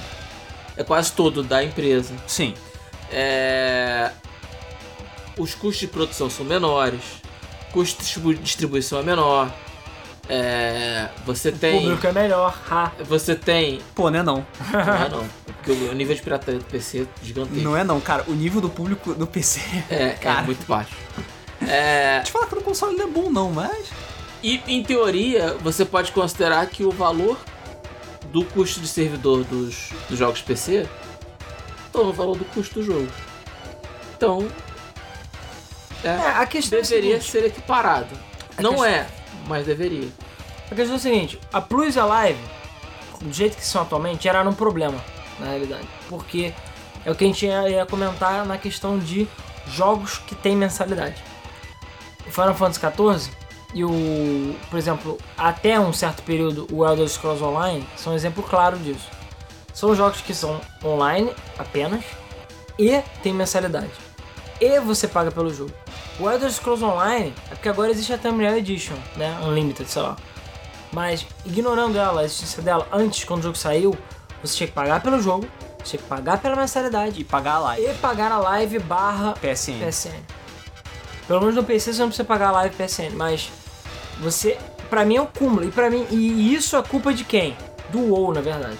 O WoW é que criou esse método. Mas aí a gente entra num aspecto que é exatamente, ah, é porque o PC não paga. Mas tem o público que paga. E a questão é, a partir do momento que a empresa fizer isso, se der certo, vai continuar. Online PES é um exemplo disso. Online PES não tem muito a ver necessariamente com o que a gente tá falando, mas quando a EA, que eu acho que foi a primeira a começar com essa babaquice de EA, EA Online PES, que é o seguinte, tá bom, a gente não vai cobrar pelos servidores. Você vai poder jogar seu Need for Speed Online. Na PSN de graça ainda por cima. Porém, se você comprar o jogo usado, você vai ter que pagar 10 dólares para jogar online, porque a gente tem custo do servidor e você não deu dinheiro pra gente pelo jogo e tal. E aí eles começaram com essa babaquice. Que felizmente durou pouco tempo, mas durou um tempo. Por quê? Porque tinha gente que comprava usado e pagava online pass. Se eles vissem que o pessoal começava a boicotar o jogo e não fazer isso, eles teriam matado isso desde o início. Mesma coisa para DLC, Season Pass, etc, entre outros custos extras. Pois é. Mas a questão é que hoje a gente tá numa situação tão bizarra que é exatamente isso. Eu quero jogar o Elder Scrolls Online, tirando a Terminal Edition, enfim, se eu comprei no início, é, eu compro o jogo, pago, a, é, enfim, compro o console, compro TV, etc. Pago a PSN, pago a live, pago a mensalidade do jogo. Já não basta o preço do jogo. E como eu disse que a culpa era do WoW, é porque o WoW começou com essa coisa dele. É um dos únicos MMOs que tem no mercado de sucesso que você paga pelas expansões e paga pelo jogo e ainda tem mensalidade e o jogo se sustenta Sim. até hoje. Mas eu diria que o WoW é quase o nível de The Sims hoje em dia. O público de The Sims é o público de The Sims. E o público de WoW é o É público, o de público WoW. de jogo. É o público que só joga o WoW de modo geral e não É. joga porra nenhuma. Isso. Até porque não dá tempo. É, porque Você- é aquela coisa. A gente tem modelos diferentes hoje em dia de jogos. O LoL é de graça, o jogo é de graça, você jogar online é de graça, é tudo de graça. Ah, mas você quer aquela skin ou comprar aquele herói? Aí você paga. Mas tudo você pode obter com o dinheiro do jogo. Sim. Mas, claro, sempre vai ter aquelas pessoas que vão pagar. Isso tem mole, eles ganham mais dinheiro assim do que a galera que, outra- que vende. De outra forma. Dota sim. é totalmente de graça. é tudo de graça. Todos os heróis já estão habilitados desde o começo. Você só gasta dinheiro pra comprar baúzinho e chavinha. E é isso aí. É. É. E aí o CS, por exemplo, o CS é pago, mas o resto todo de graça. É. Tirando Mas você paga uma vez. Sim, mas o que eu tô falando é que são modelos diferentes na mesma É, empresa. são modelos de negócios diferentes dentro da mesma empresa. É, o, o que acontece é que o, quem trouxe essa ideia de que ah, você não paga nada pelo jogo e você paga por perfumaria foi o mercado mobile. Foi eles, foram eles que trouxeram essa ideia. Ah, o jogo é de graça e você paga por, sei lá, algum extra. Ou então você tem um número limitado de vidas e você paga se você quiser continuar jogando. É, estamina. E eles perceberam que eles faziam uma infinidade de dinheiro muito maior do que você pagar pelo jogo, pagar mensalidade e o caralho, do que. é, e, e- e cresceram dessa forma. A King tá aí pra isso. A PopCap cresceu Por assim. tempo limitado. É. Tanto aqui quanto a Pop. É. Vou comprar a PopCap. Qual era a outra? Tem a terceira que é grande também. Zinga? A Zinga, perdão. Era grande, né? É, a Game Zinga era também grande. era grande. Ah, a Game, Game Loft Loft ainda, ainda é grande. Ainda é grande. Ainda é grande. Na verdade, todas não é essas são grandes. Sendo sincero, É, a receita Globo, delas. Outros também. A receita delas, a, a, aí da Glu, né? O Glu É, Mobile, Blue isso. Elas ainda são. é, a receita delas ainda é comparável a uma receita de uma empresa grande de, de, Triple A. de AAA. Isso vendendo chapéu, vendendo Sapato, roupa usada que vem. roupa, vendendo Vidinha, vendendo vida, dinheirinho. vendendo. Ah, é, compre aqui o seu, o seu, o seu upgrade pra você passar de fase. E é isso. É, é engraçado porque eu vejo esse, esse sistema funcionando dentro de grandes jogos. É, é, o, o, o, o LoL cresceu assim, né? O Dota faz dinheiro assim. E eu acho que outros jogos poderiam crescer dessa maneira também. Por que, que isso não é aplicado dentro do jogo AAA? Até agora eu não vi. Mas poderia e poderia funcionar. É, mas eu ah, acho lança o jogo a 20 dólares, um bilhão de pessoas vai comprar e você tem um- uma porrada de microtransação dentro do jogo. Ou você lança o jogo de graça e você tem transação dentro do jogo. que... É, ou mensalidade. Ou né? mensalidade. Porque é aquela coisa, eu até aceito pagar mensalidade se o jogo for de graça. Como o caso do Ragnarok, por exemplo. Agora, eu acho que a partir do que você paga pelo jogo, pelos preços cheios, eu acho que não tinha que ter mensalidade porra nenhuma. Concordo. Ou a mensalidade tinha que ser um Concordo. valor E eu joguei muito WoW, É. mas eu concordo contigo. Porque, é, mas Nunca é mais. Você que financia essa merda. Nunca mais, por exemplo, por exemplo- eu vou me dispor a pagar preço cheio por um jogo e ainda pagar mensalidade. Isso não vai acontecer. Porque, por exemplo, o Pokébank do, do, do 3DS, do, do Pokémon, que é o banquinho que você bota seus bichos, é 5 dólares por ano. É uma vez. Uma por ano, vez. né? É, mas é, o que, que são 5 dólares em um ano? 20 centavos, 10 centavos por mês. É nada. Nada. Então, assim, é realmente só pra a Nintendo cobrir os custos. Sim. Ela não tá lucrando, mas também não tá tendo prejuízo. Ponto final. Então, assim, se o jogo tivesse uma, uma taxa dessa, né, 5 dólares pra tu poder jogar online por ano, beleza, acho que todo mundo vai pagar. E eles vão ganhar mais assim. Mas eu acho que eles ganham muito mais dinheiro com roupa estética, com estéticas e tudo mais. Mas, mas, Mas enfim, é é assim. discussão também pra outro momento. Mas a questão é, o... a gente tá numa situação atual dos consoles que é absurdo. Claro, a gente viu que jogos como o Elder Scrolls Online, eles viu que eles perderam muito com essa coisa de mensalidade. Aí eles lançaram a Premier Edition, que é de graça. Então, por exemplo, eu cheguei a ver na loja americana Submarino o jogo por 20 reais pra PS4. Eu juro que minha mão coçou pra caralho. e o jogo sem mensalidade. jogar, cara. Exatamente, foi por isso que eu não comprei. Não, mas eu ia comprar porque é legalzinho. Mas eu pensei também que é o seguinte, que eu ia comprar basicamente pela caixa. Porque se o jogo ficasse offline, o disco não Já servir era. pra nada. Tipo seu Project Spark. É, é, tipo Project Spark, não vai servir mais pra nada. Então assim, foi mais por isso que eu não comprei. Se o jogo tivesse um componente offline, pelo menos, eu comprava nem que fosse pra deixar na coleção, entendeu? Mas isso aí também, como eu falei, é uma história pra outra vez, enfim. É aquela jogos coisa. online. O, é aquela coisa. É. Depende de cada um. Eu não pagaria por um serviço online, para jogar online. Por isso que eu só jogo online no PC. Eu tenho, tenho os consoles estão lá e tal, mas eu também não pago, não eu pago muito jogar online. pra isso. É. Porque pra mim não é alguma, alguma coisa que vale a pena. Mas pra quem tem só o PS4, vai pagar o quê? 60. Vai pagar o quê? 90 reais por ano? Isso é o quê? É. 15 reais por mês? Mais ou menos? É um lanche. É um lanche a menos que você vai fazer. É uma coisa que talvez valha a pena. Se você joga bastante online, se você tem muitos jogos, se você aproveita Plus, ou no caso do Xbox, se você aproveita Gold, você só tem o Xbox, é um serviço que talvez valha a pena. Mas eu, pra mim mesmo, pessoalmente, não acho que seja alguma coisa que realmente tão necessária. Entendeu? Não precisa, é uma coisa que não, pra mim não precisa existir. Que você poderia ter um serviço de qualidade e que você não precisaria cobrar extra por isso. É, cara, mas é o que eu tinha falado antes. É questão. Por que, que o PC não paga e o console paga? Porque deixam. Só isso. Porque aconteceu. A diferença do, do console em relação ao PC também é o tipo de público que tem.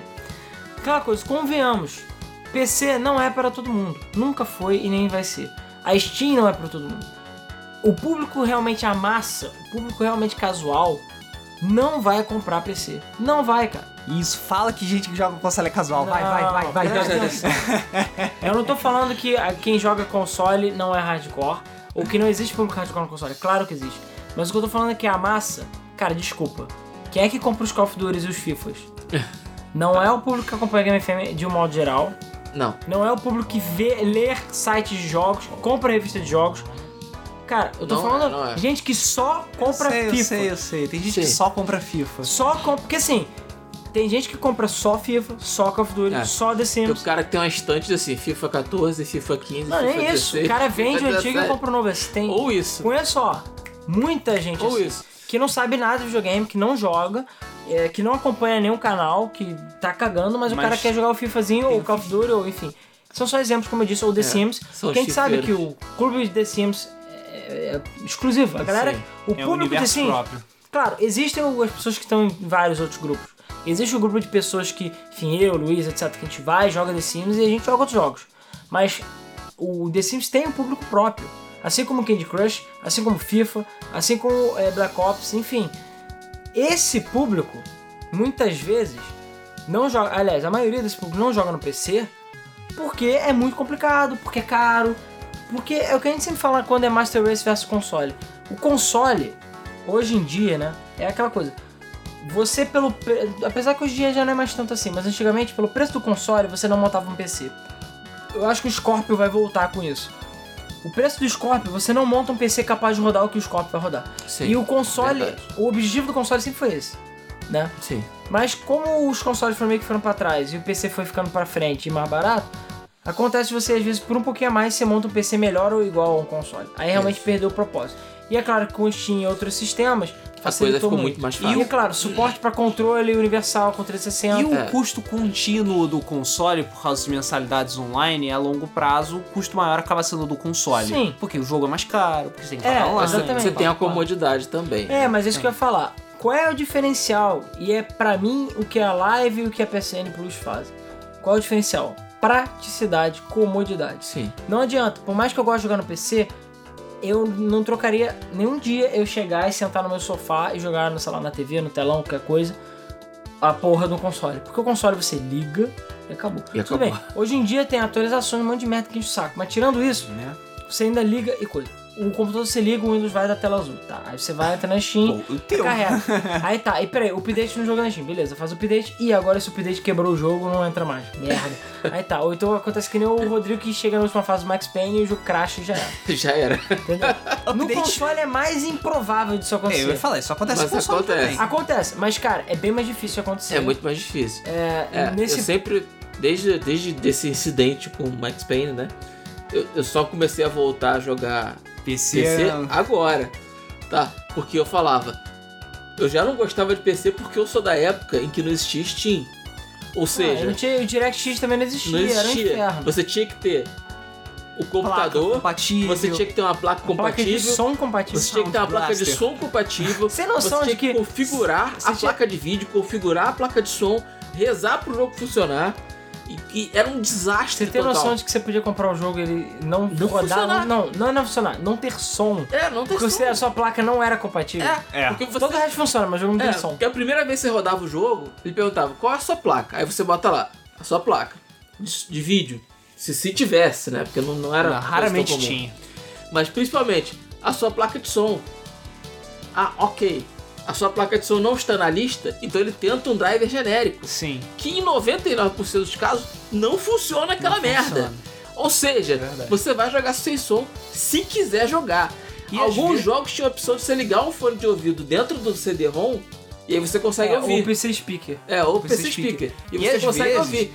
Mas só. E às vezes, mesmo com tudo compatível, mesmo tudo funcionando, justamente não rodava. Por quê? Porque não rodava. E acabou. É isso aí. É, e isso ainda, na verdade, é uma coisa que acontece muito com o PC. Eu jogo no PC, gosto de jogar no PC, mas eu acho que ele ainda é uma plataforma pouco prática. Pois é. Mesmo com Big Picture da Steam, Concordo. ainda acontece o jogo ter problema de resolução, de cada jogo rodar de um jeito. O console, por mais que tenha problema de frame rate e tudo mais, já tá tudo configurado. Então, no Exatamente. caso da PSN, da Plus e tudo mais, Isso fora controle, né? é. Não, hoje, em dia, também é mais fácil. com a também. Steam também é fácil, mas porra, antigamente era um É. pesadelo você colocar controle No caso PC. da Gold e Por isso que da. é só teclado, cara. No caso da Gold e da A Master Race joga no teclado. Cara, teclado. Tem jogos que não dá pra jogar no teclado.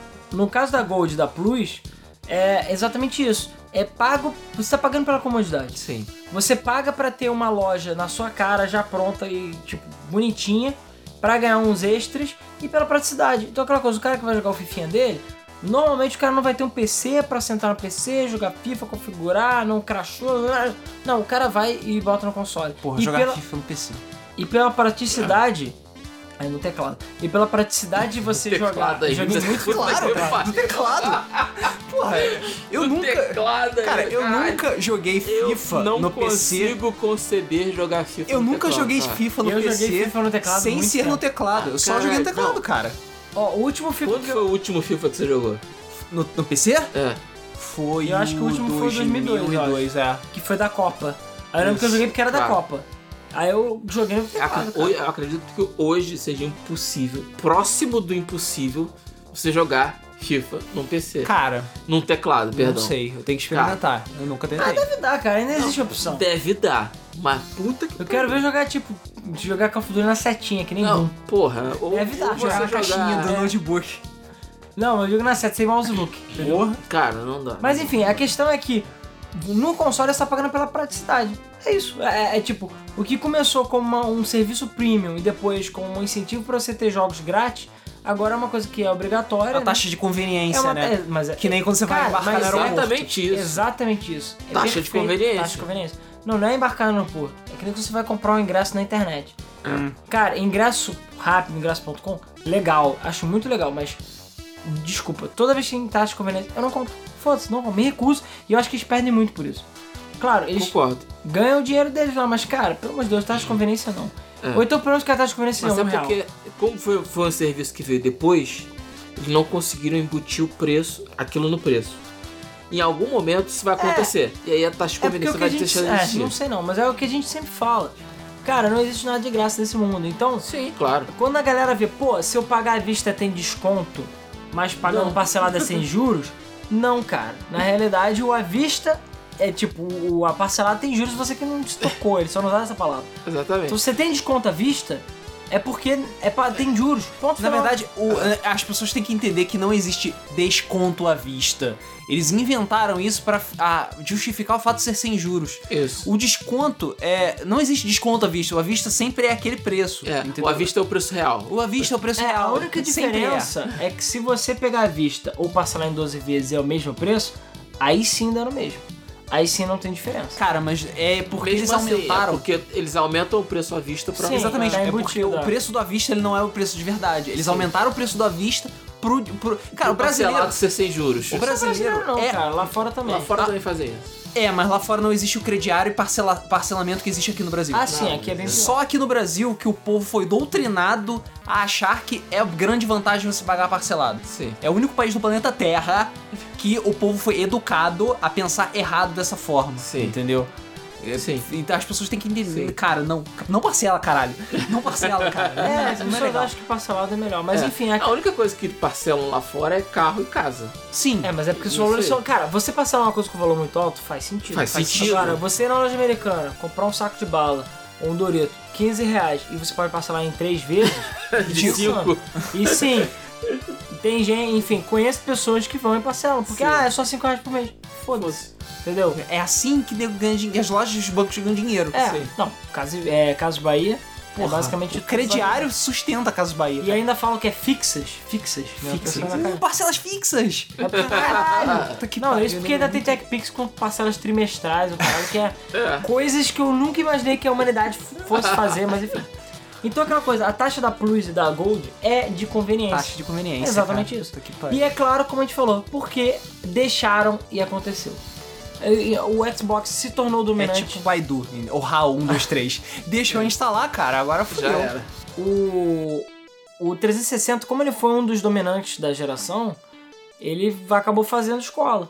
Se o 360 não tivesse feito o sucesso que ele fez, e a PSN tivesse mantido, provavelmente agora ainda ia ser de graça. Pois Sim. é. É bem possível. Até porque a gente tem uma plataforma que é de peso, que é o PC, que é de graça. E vai continuar de graça, cara. Porque a Steam, ela não vai. Cara, a Steam, quando ela quis cobrar por mod, o mundo quase acabou. Imagina se ela começar a cobrar, cobrar pra jogar online. Quiseram comprar bot por um jogo. Nem eram todos os jogos. Não, vamos experimentar. Vamos botar em um joguinho. Era Só que Skyrim, né? aí você. É, É. Um joguinho. Nego vira ultou com Winston ali. Acabou, entendeu?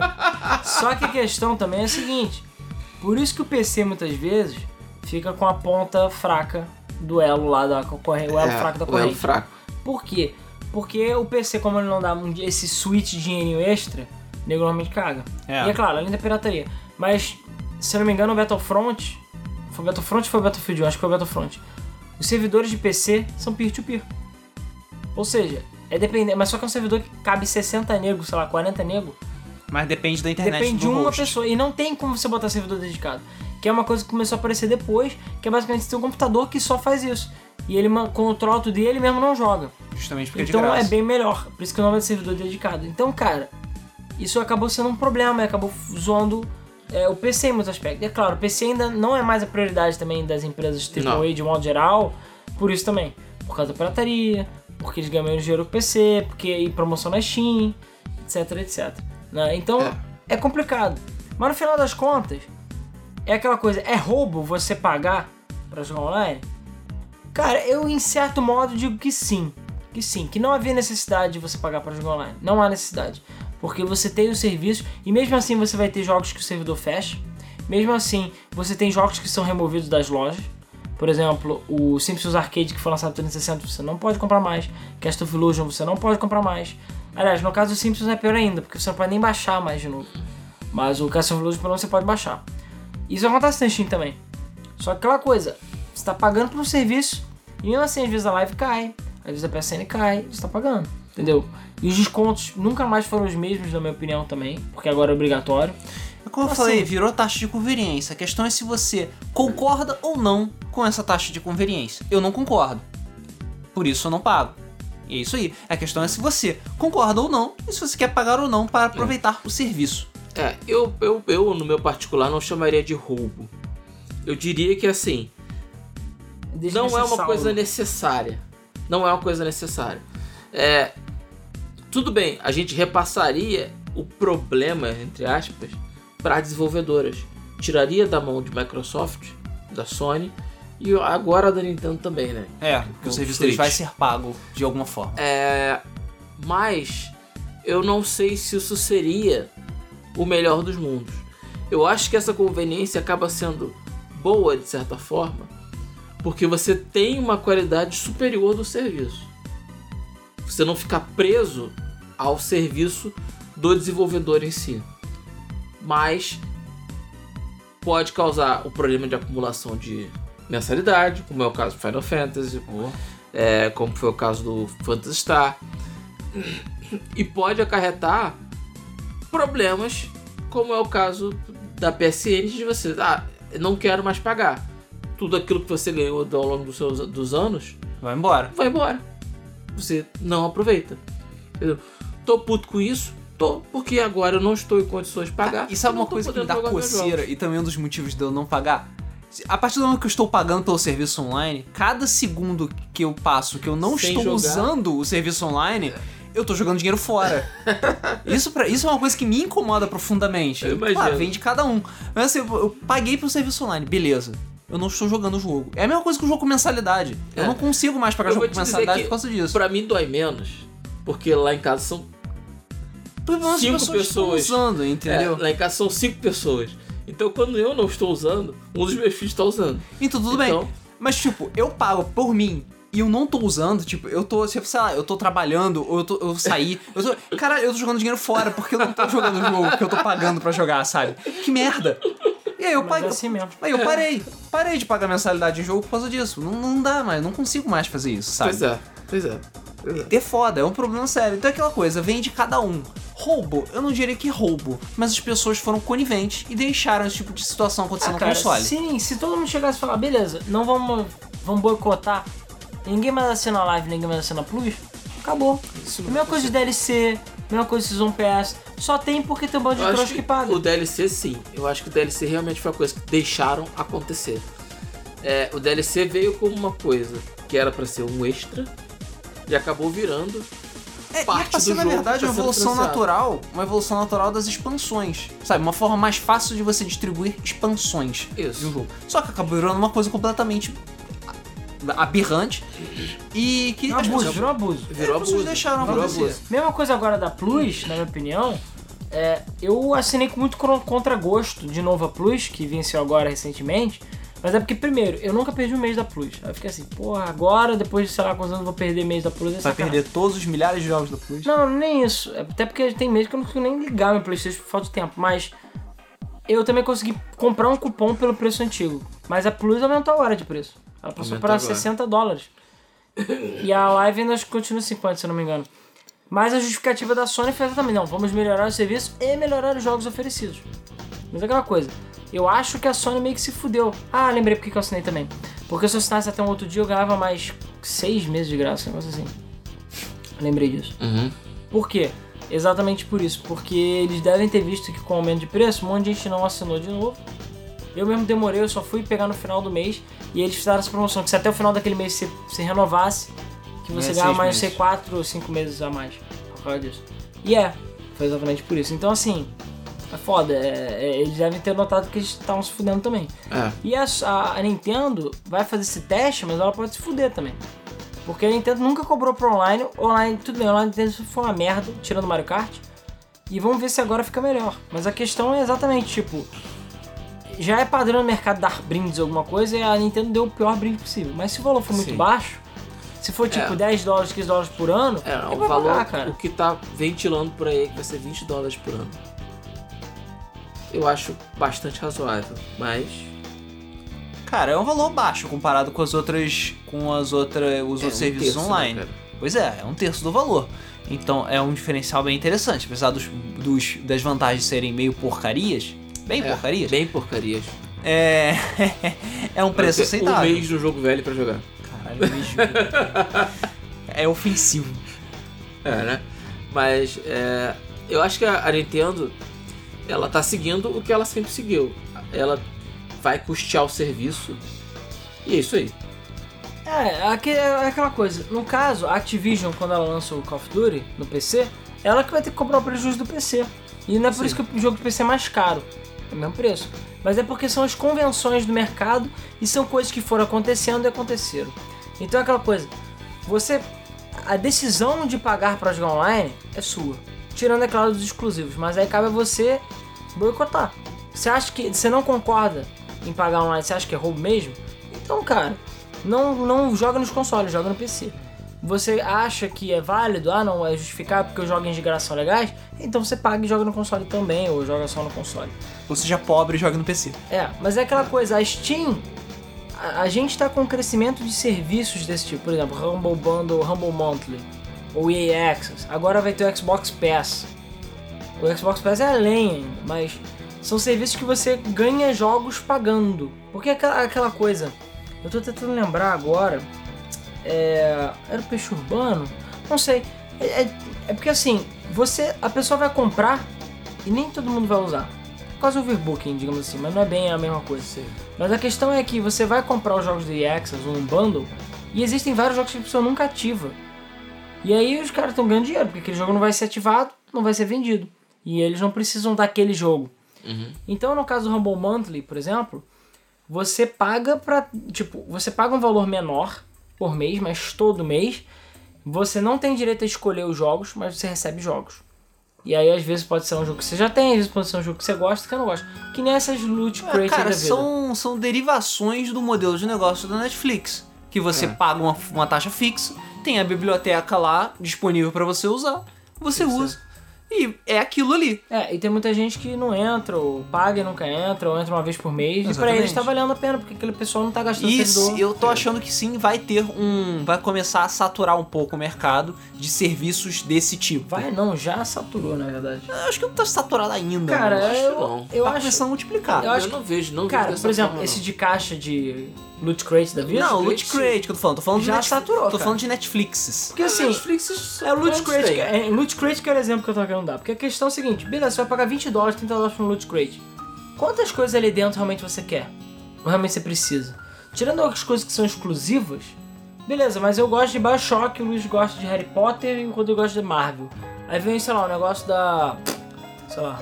Do Jurassic... DC. É, da DC, pra ver o Batman. Aí fala, porra, legal, o Batman exclusivo, mas eu porto o Batman? Não. O Luiz, não. O Rodrigo, não. Aí ficou tipo, é... Ah, não, mas 20, é do 20 dólares só. Mas mês que vem, beleza. Aí tu vai ver no final, É, isso o dinheiro é- que você gastou, tipo os 650 dólares que eu dei na Plus, eu podia ter comprado um monte de jogo que eu realmente queria. Né? Ao contrário. Claro, a gente tem pequenos exemplos, tipo Rocket League, ou jogos AAA da Plus. Tem, realmente teve jogo na Plus que eu joguei pra caralho. Mas é aquele sistema são que poucos. existe em jogos online também, que deu gasta dinheiro pra caralho tentando tirar, tirar as coisas que ele quer. É. Entendeu? É, então, no caso do PC, se um dia a Steam lançar um sistema desses, que é possível, tipo uma Steam Plus, eu vejo que muita gente pode começar a assinar. Ah, não, você vai pagar 20 dólares por mês, mas aí você vai ganhar tantos jogos. E não sei o que. E aí talvez você vai ter prioridade não sei onde. Servidores para você baixar vão ser mais rápidos. E por aí vai, por aí vai. E se esse serviço der certo, pode ser que uma hora eles queiram começar a obrigatório, botar isso como obrigatório. Aí adeus Steam. Aí, não, adeus Steam não, cara, são 100 milhões de pessoas. O nego vai pagar. Adeus Steam. Alguém vai pagar. O nego vai Aí tu vai derrubar. jogar o quê, Luiz? Jogar vai- pedras no O canto. nego vai derrubar no É. dia seguinte. Então tem a GOG. Tu vai jogar bolinhas de good. Tem a GOG. Ah, sim, tudo bem. Se 10% da Steam resolver pagar, são Sim. 60 milhões. Não, Eu não acho que a Steam vai fazer isso. Não acho. Também não acho acredito. que não, porque o, Não o tem- propósito da Steam não é esse. E também porque a Steam já ganha dinheiro. A questão também é essa, é a ganância. É o que eu até falo, não justificando corrupção, mas você vê nego político corrupto. Cara, o cara me rouba, sei lá, o Sérgio Cabral, por exemplo, roubou, mas cara, mais dinheiro do que a toda a família dele precisava. Eu não tô falando que, claro, não rouba, mas é aquela coisa que o, o- o maluco falou, rouba mais faz. Ah, porra. Dá pro maluco roubar e todo mundo ter uma vida boa. Então dá pra cobrar o negócio e todo mundo ter um serviço bom. Entendeu? Só que às vezes não precisa. Não precisa. Não, o cara não precisa. Cara, o cara podia roubar 100 reais, não precisa roubar 300 milhões de reais. Faz muito tempo que eu não digo isso. As opiniões do Alan não Ah. refletem as opiniões da Game FM. Eu tô falando isso como um exemplo Eu torto. sei. Porque eu tô querendo dizer o seguinte: que não há necessidade pra Steam de cobrar. Porque ela já ganha dinheiro pra caralho. E eles já estão eles não precisam de mais dinheiro. O problema é que muitas dessas empresas tipo Activision não interessa. Eles querem mais dinheiro independente É. do que for. Ainda é uma mentalidade de administrador. Ah. Eu, eu, fica- eu ficava pensando muito isso no- na minha faculdade, porque os meus professores falavam assim: Ah, o propósito de um administrador é fazer com que a empresa dê lucro. E, E o- que esse lucro aumente Sempre. sempre. Não importa o que aconteça. Tipo, o próximo ano sempre tem que ser melhor que o anterior. É. Não interessa. Você não tem sucesso. Ah, ok, esse ano eu lucrei 100 milhões. No outro ano eu tenho que lucrar 110. No outro, 120. No outro, 150. Eu eu não posso ficar satisfeito com 100 milhões. Não, e, Eu, o... aí eu ficava pensando assim. e você não Caralho. considera que o mercado vai aguentar o fato de você precisar É, lucrar e, e sempre você não mais. vai. Você, você não. É inconcebível a ideia de que uma hora não vai ter condições de manter essa. essa- isso é insustentável. O Não existe crescimento infinito. Nada cresce para sempre. Isso, isso é, é impossível. né? É, Tirando a ignorância aspectos. do povo brasileiro. Ha! Talvez. Ah, É, mas eu achava engraçado porque eu fic- ficava pensando assim, cara, isso não existe. E, e eu questionava os meus professores, e eles falavam, como assim?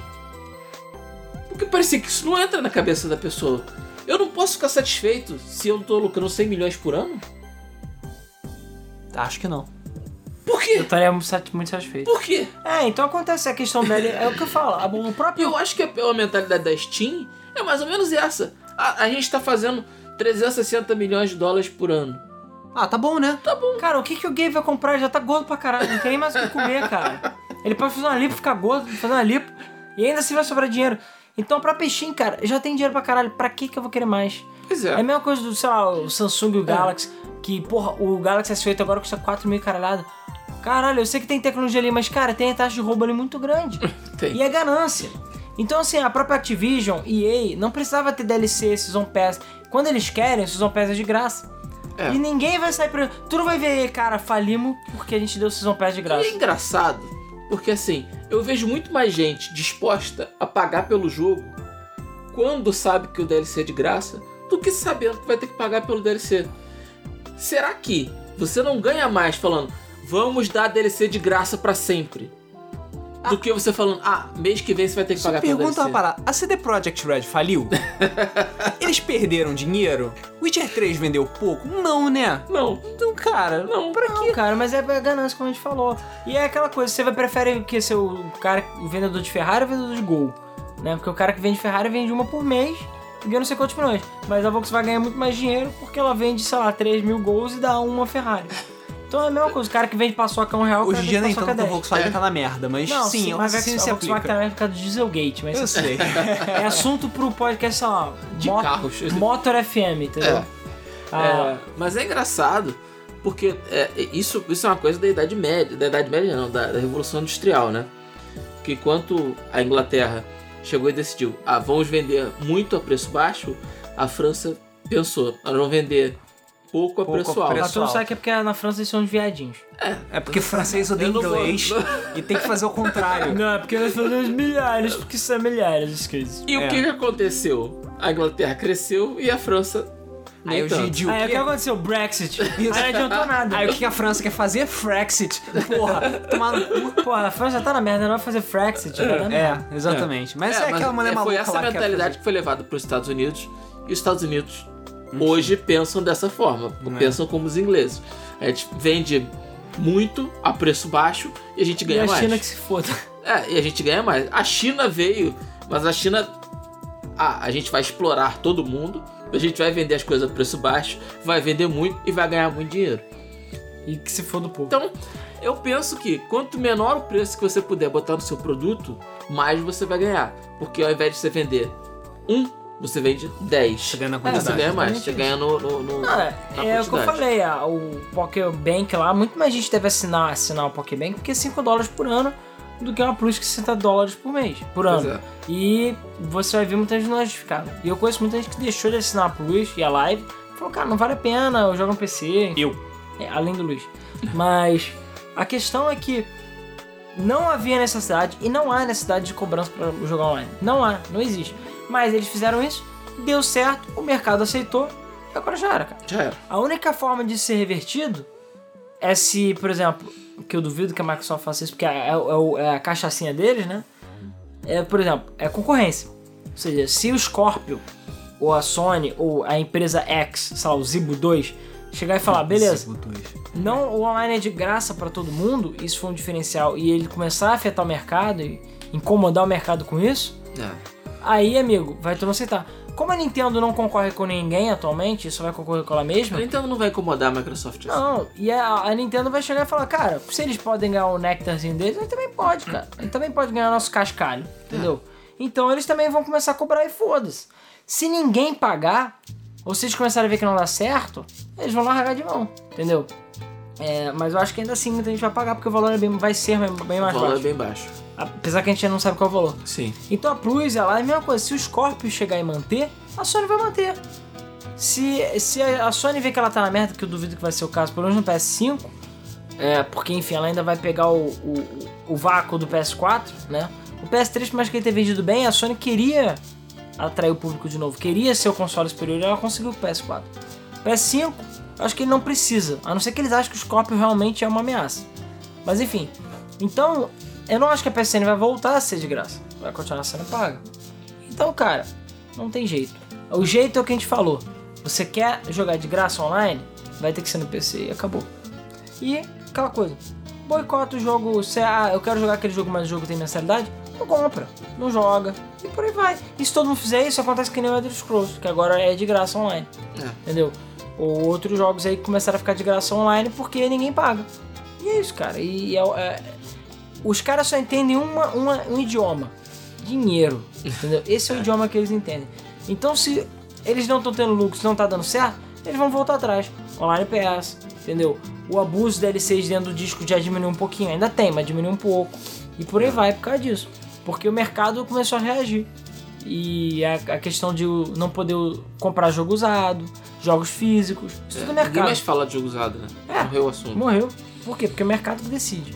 E a, a Microsoft se fudeu por causa disso. Uhum. Então a questão do jogar online pago é exatamente isso.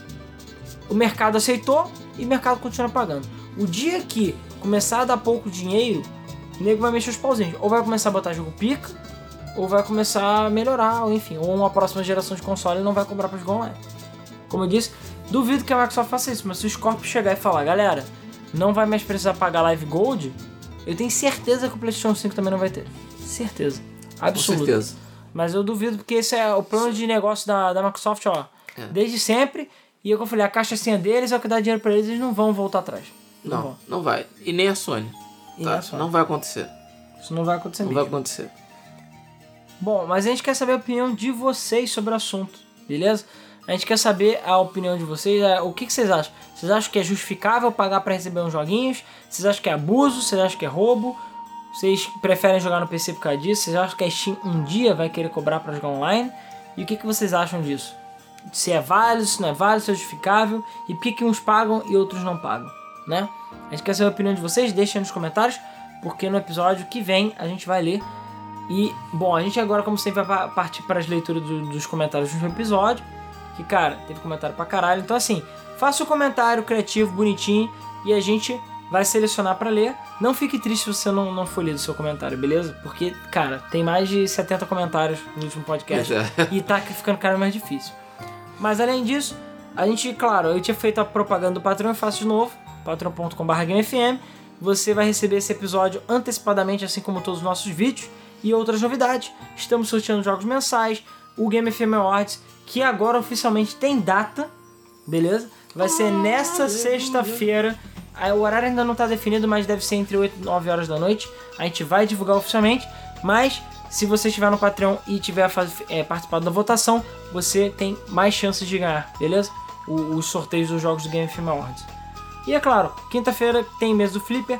A gente foi pro é, Geek in Game Rio Festival, que é, rolou agora nesse fim de semana, então a gente tá com bastante material para postar, várias entrevistas e coisas interessantes. E foi um evento maravilhoso. E a gente agradece a todo mundo que participou e tirou foto com a gente, e que ganhou sorteio dos, dos cupons, ou que pagou o próprio cupom para estar lá. Então a gente agradece a todos vocês. E é isso, cara. O game, os- em termos de gameplays, se tudo der certo, nessa quarta-feira eu vou ver se eu faço uma live surpresa, não tão surpresa, mas é um jogo que vocês não sabem o que é. Se tudo der certo. Mas eu tava querendo tirar um dia na semana pra passar a ter live, talvez na quarta-feira. E porque sexta-feira fica mais complicado, enfim.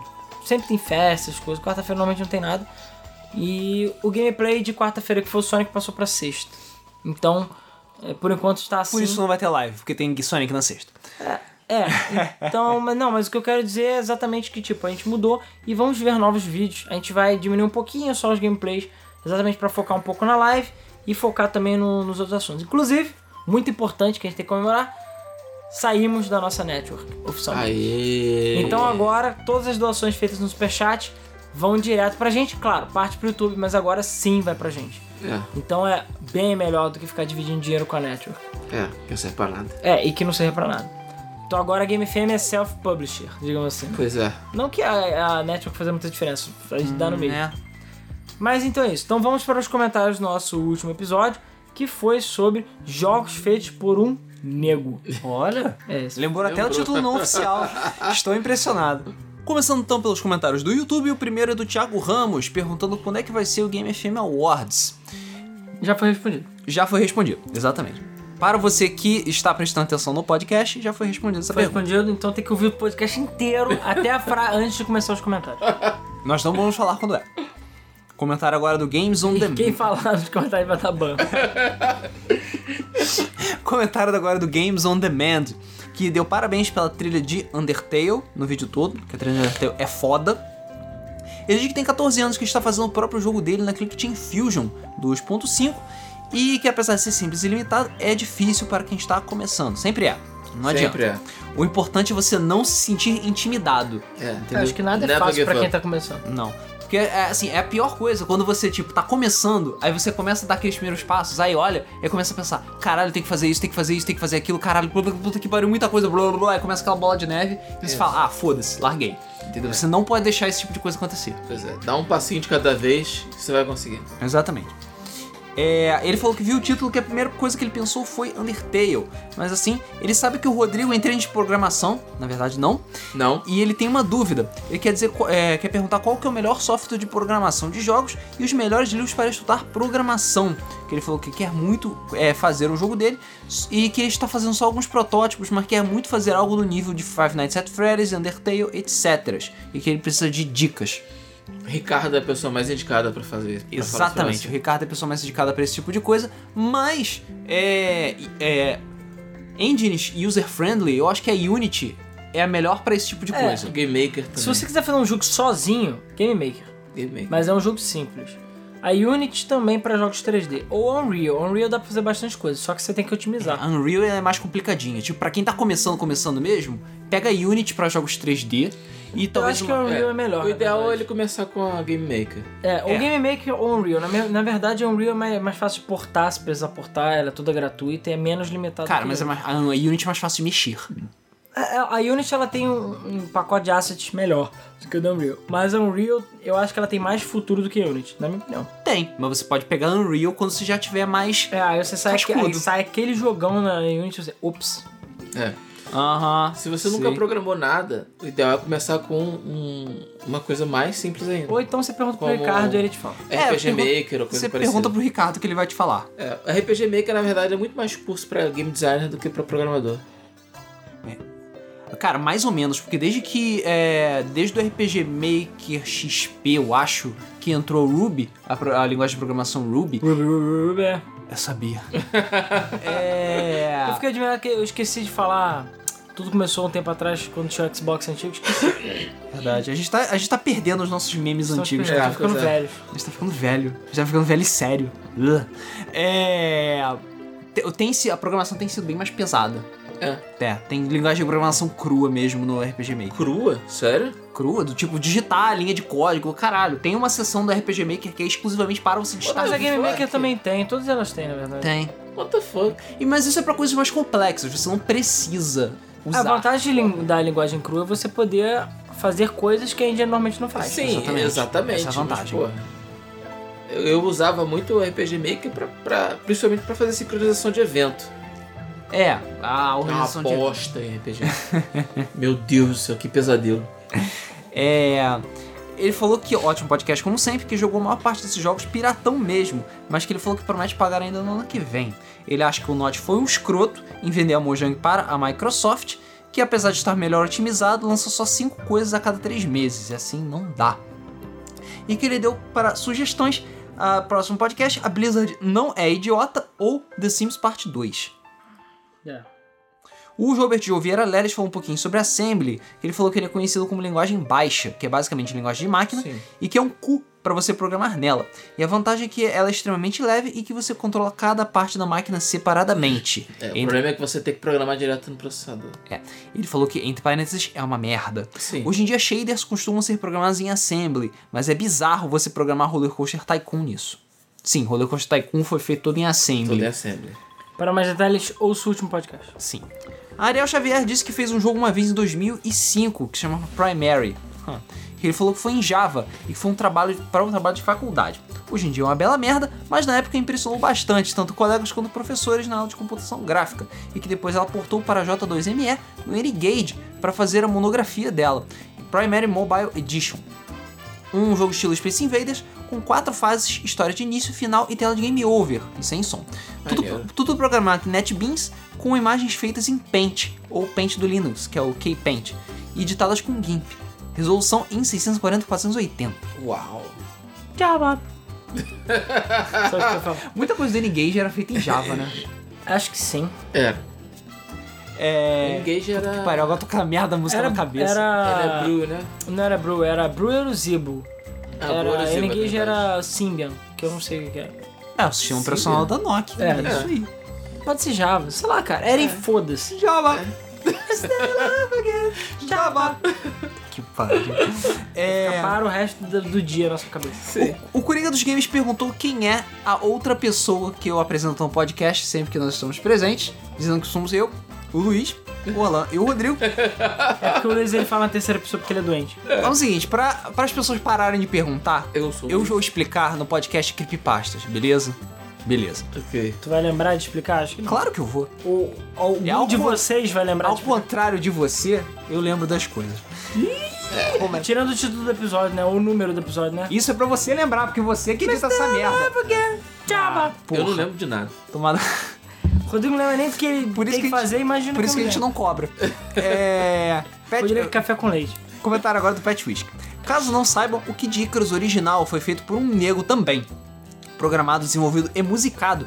Na época, que, é, e na época todo mundo na Nintendo estava completamente envolvido em Super Mario, Zelda, Metroid e só aquele japinha sozinho com um projeto de plataforma RPG que ao invés da tela scrollar pro lado, scrollava pra cima. Bom, eu não sabia. Pois é, também não sabia que Kid Icarus tinha sido feito por um nego. Ou um japinha. Java. É, comentário agora do Saulo Vieira. Uma pergunta, vocês Já não tem entendem... música no podcast, Rodrigo. Vocês não entendem... Foda-se, né, cara? Já vai dar 40 minutos de podcast, porra. Vocês não entendem de programação de jogos? Só o Ricardo. Vocês não haviam estudado programação? Só o Ricardo. E o Rodrigo sabe de programação? Só o Ricardo. Por que as pessoas acham que o Rodrigo sabe Não, de eu programação? fiz alguns jogos em click na, na Multimedia Fusion, Cheguei a fazer algumas outras coisas, mas o Game Maker, mas pouco. Mas quem faz programação, quem programa mesmo, é ou o Francisco ou o Ricardo. É. Sim. O Francisco que participou daquele gameplay do Super Mario Bros. Wii U, né? O, o louro lá que tem com barbicha. Que fica a gente no no tablet. RPG de... Ocidental e oriental, sim. É, é verdade, é Podcast. verdade. Mais fácil, ele tá, tá a cara dele lá. É. E ele que programou os nossos jogos que a gente lançou pela Six Red, tipo o RGB Destroyer que tá no Newgrounds e outros jogos, entendeu? Isso. É, só pra deixar bem claro, o meu trabalho era de game designer, que é basicamente quem faz o planejamento do jogo. É, quem não faz nada só ganha dinheiro. Quem Ou dera. seja, o Kojimão, né? Quem É. dera. Que faz o planejamento do jogo e não quem faz a programação. Normalmente o. o Isso é coisa de operário. é, normalmente o, o game designer tem algum. O cara fala, te vira. É Pode ter algum conhecimento de programação, sim, mas o trabalho dele é fazer toda a parte de- de planejamento do jogo, tanto de game design, que é estrutura, mecânica, desenvolvimento de personagem e por aí vai, quanto o level design, que é a montagem dos cenários, montagem das fases, por aí vai. Progressão de desafio, etc, etc. É, comentário agora do Rodrigo Fernandes da Costa, o Rodrigo XD, que falou: Alan, você mencionou um jogo que a diversão era o personagem peidar. De imediato lembrei de um jogo do Mega Drive cujo objetivo era exatamente a tosqueira e tinha peidos e arrotos. Enfim, me diverti bastante com ele, que é o. Boogerman. Não é o Boogerman, é, mas eu lembrei de Boogerman na hora que eu li esse o, comentário. o GTA tem opção de tem botão dedicado pra peido e arroto. O GTA, o primeiro. Ah, É o ok. Beavis and Butthead, lançado em 94. Valeu, galera, me diverti muito. Mais uma vez, obrigado pelo podcast. Beavis and Butthead isso Adventure? na série. Ele é Adventure? Beavis and Butthead? É o de Mega Drive? lembro, Quase certeza que é. Sei lá. Eu sei que é tão escroto quanto o desenho. É. Comentário agora do PS4 Plays. Opa, galera, voltei. Vi todos os debugs menos o RPG ocidental versus oriental porque o Alan não participa. Ah, Ó, mas você viu então de filmes de videogame? Porque o Alan também não está. é, o de Castlevania? É, hahaha. E acho que só. É, na época que eu tava trabalhando embarcado, eu participei menos. É. É, eu sou insero desenvolvedor de games e vocês me motivaram. Valeu, ótimo debugs. O que que é o Nerdcast perto de vocês? Lá eles ensinam crimes? No Dolboot vocês sempre falam merda no final. Não porque eles têm patrocinadores. É. Aqui vocês seguram o assunto de games. Voltei ativa nesse melhor podcast de games BR e já busquei tantos iguais, mas nada. Sempre são mega sérios e chatos. O Rodrigo tá fazendo um jogo ferido por uma corrente. Perigoso. Valeu por ler, vocês são foda. Então aproveita o debug mode quando vocês não tem dinheiro, porque depois não vai poder xingar as, as empresas e tal. É. Será? É, sim. É. Fang Extreme. Luiz e Alan, vocês me encheram de determinação, literalmente. Vocês são fodas. Muito sucesso pra vocês. Ó, mas é por isso Muito que obrigado. o patrão é importante, tá vendo? Vendo? Porque se a gente for um Jim Sterling da vida, que odeia todo mundo e todos, mas ganha 10 mil dólares por mês no Patreon, Engraçado. aí, amigo, beleza, a gente continua com Aí a gente pode xingar que a rabo gente preso. quiser. Agora, depois que a gente tiver o rabo preso, amigo, fudeu. É. Porque tem que pagar as contas. Porra. O Evandro LBL comentou: Bem que vocês podiam esperar uns 10 anos pra eu conseguir fazer um jogo, pra assim fazer o podcast, né? Enfim, sobre o, Sem nem game tema. foi inventado até lá. Será?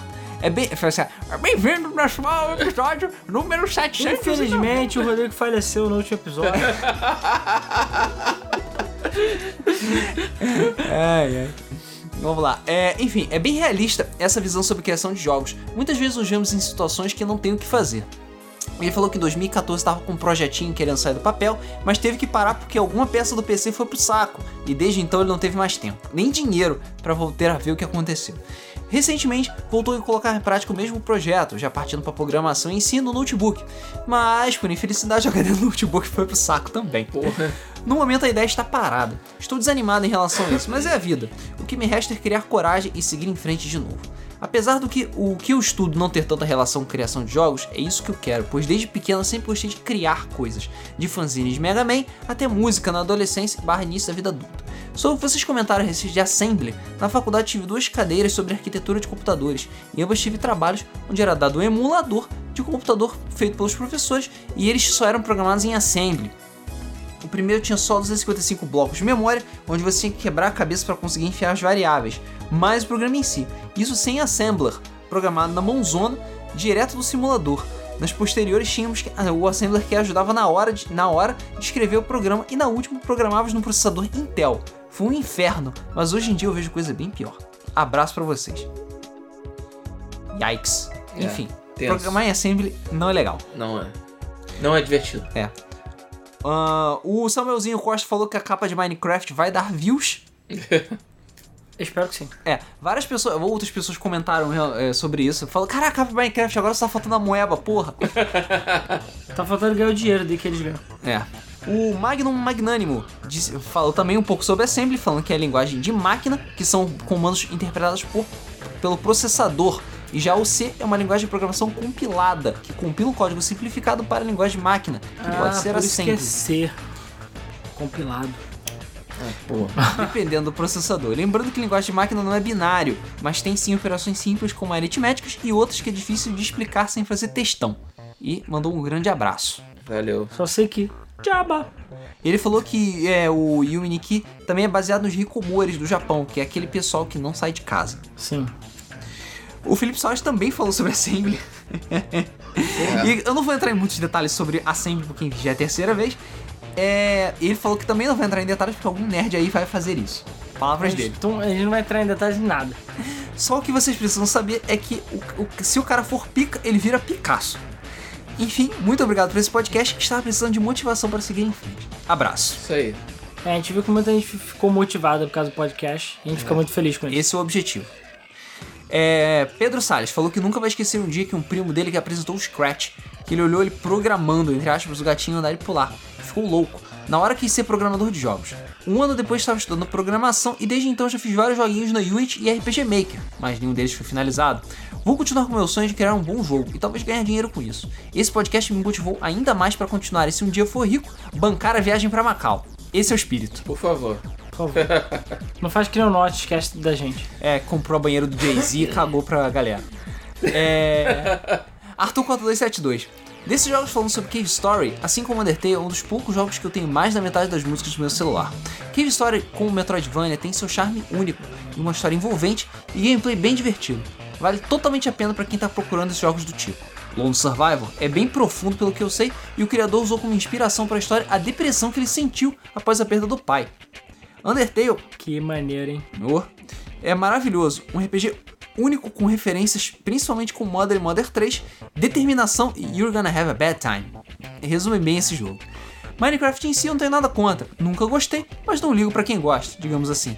O problema é, é que, não generalizando, mas a comunidade em geral não passa de gente tóxica e bando de amoeba que fala asneira sem pensar.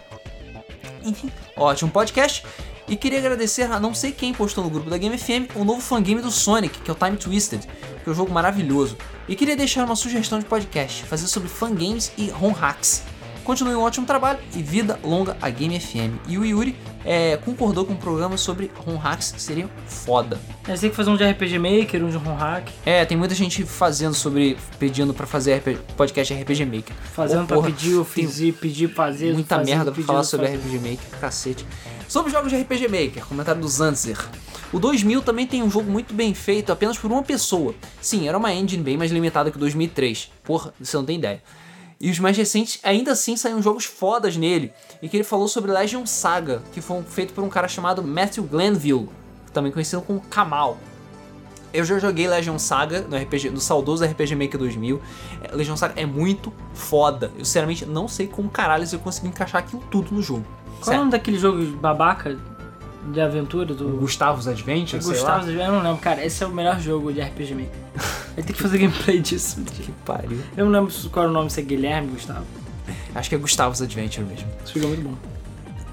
É, ele falou que outros dois jogos seguintes que tiveram um salto gigante de qualidade é, e que trouxeram muitos sistemas complexos, se tratando do RPG Maker 2000.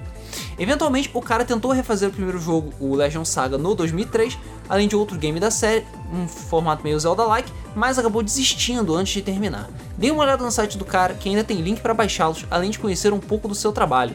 E ele falou que atualmente ele está trabalhando nos jogos da série Oddworld. Hã, que coisa. Mas cara, Legion Saga eu recomendo, é muito foda. E é grátis. É. O Marcos MPJ é, pediu um podcast sobre RPG Maker, como sugeriram, tanto a história deles como alguns jogos fodas. Vamos fazer. O Thiago Rodrigues é, comentou também minha opinião sobre o tema. Estava esperando há muito tempo sobre isso, mas eu esperava que o Rodrigo tivesse participado também. Ele falou que está fazendo um jogo, ele e o amigo dele, que começou a fazer o jogo. é, como é que é? Comecei a fazer o jogo com o Rodrigo e a companhia, mas ele decidiu dar uma pausa por causa dos problemas da vida. Normal. Joguei algum desses Normal. jogos e rola podcast de Undertale com spoiler? A gente tem que fazer. Porque eu acho que já passou um pouco da É, hora. pois é, o hype já passou. O The Red Sonic Show, conhecido também como Sonic Vermelho, ou Tecnomaster, ou seja lá. Caralho, eles me citaram no visto. Posso morrer em paz. Não sem antes terminar o jogo. O podcast foi foda, com certeza o mais foda de todos. Estava fazendo fangame da Game FM até pouco tempo e só parei por falta de tempo, porque eu produzi- comecei a produzir o jogo original. Mas ainda termino ele. Vou deixar o jogo open source. Não é um jogo feito por um nego, mas tenho fé que ele vai pra frente. Já tem músico, desenhista e até mesmo artworker. Enfim, já fiz vários joguinhos menores antes e fangames, mas esse será meu primeiro projeto grande. Determinação é tudo, como vocês falaram. Se der tudo certo, tem aqui, vai ter até aqui pro mesa. Testei o jogo de vocês, o RGB Destroyer, é bem bacana. Adorei o estilo gráfico que vocês usaram. Se fosse lançado para um mobile, provavelmente faria sucesso, ou pelo menos alguns trocados. Quem quiser jogar está disponível aqui. Ele postou o, o link do Newgrounds, do, do jogo que a gente fez, da RGB Destroy. E muito obrigado por tudo, pessoal. Nunca parem com esse trabalho incrível que vocês fazem na Game FM. Nunca desistam. O canal é muito bom. Ótimo debug, pessoal. Abraços. Espero que vocês ainda lancem um podcast sobre Apogee barra 3D Realms. Vai ser outro grande debug. É uma boa.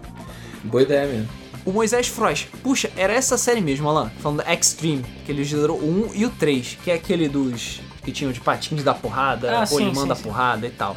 E acredite ou não, Luiz, o carrinho de rolimã era o mais rápido. Foda-se. Tinha desvantagens, mas na reta não tinha pra ele. Sobre o debug de hoje, espero estar nessa lista no futuro. Não manjo nada de programação, mas o que não falta é criatividade, ideia e história pra fazer jogo. Então, enquanto não aprendo a programar, ou sou contratado por alguém, vou escrevendo as histórias, criando universos que daí no final, se não sair jogo, pelo menos vai sair uma série de livros fodas. E talvez uns RPGs de mesa. Comentário agora do Gabriel AF, que disse que foi um excelente podcast, falou que gosta muito do canal, principalmente porque conheceu várias franquias fodásticas clássicas. Ele deu uma sugestão de podcast que fala sobre jogos 2D de PS1, que era um tabu naquela época onde tudo tinha que ter gráficos 3D para vender. Yeah. Abraço. É um tema interessante.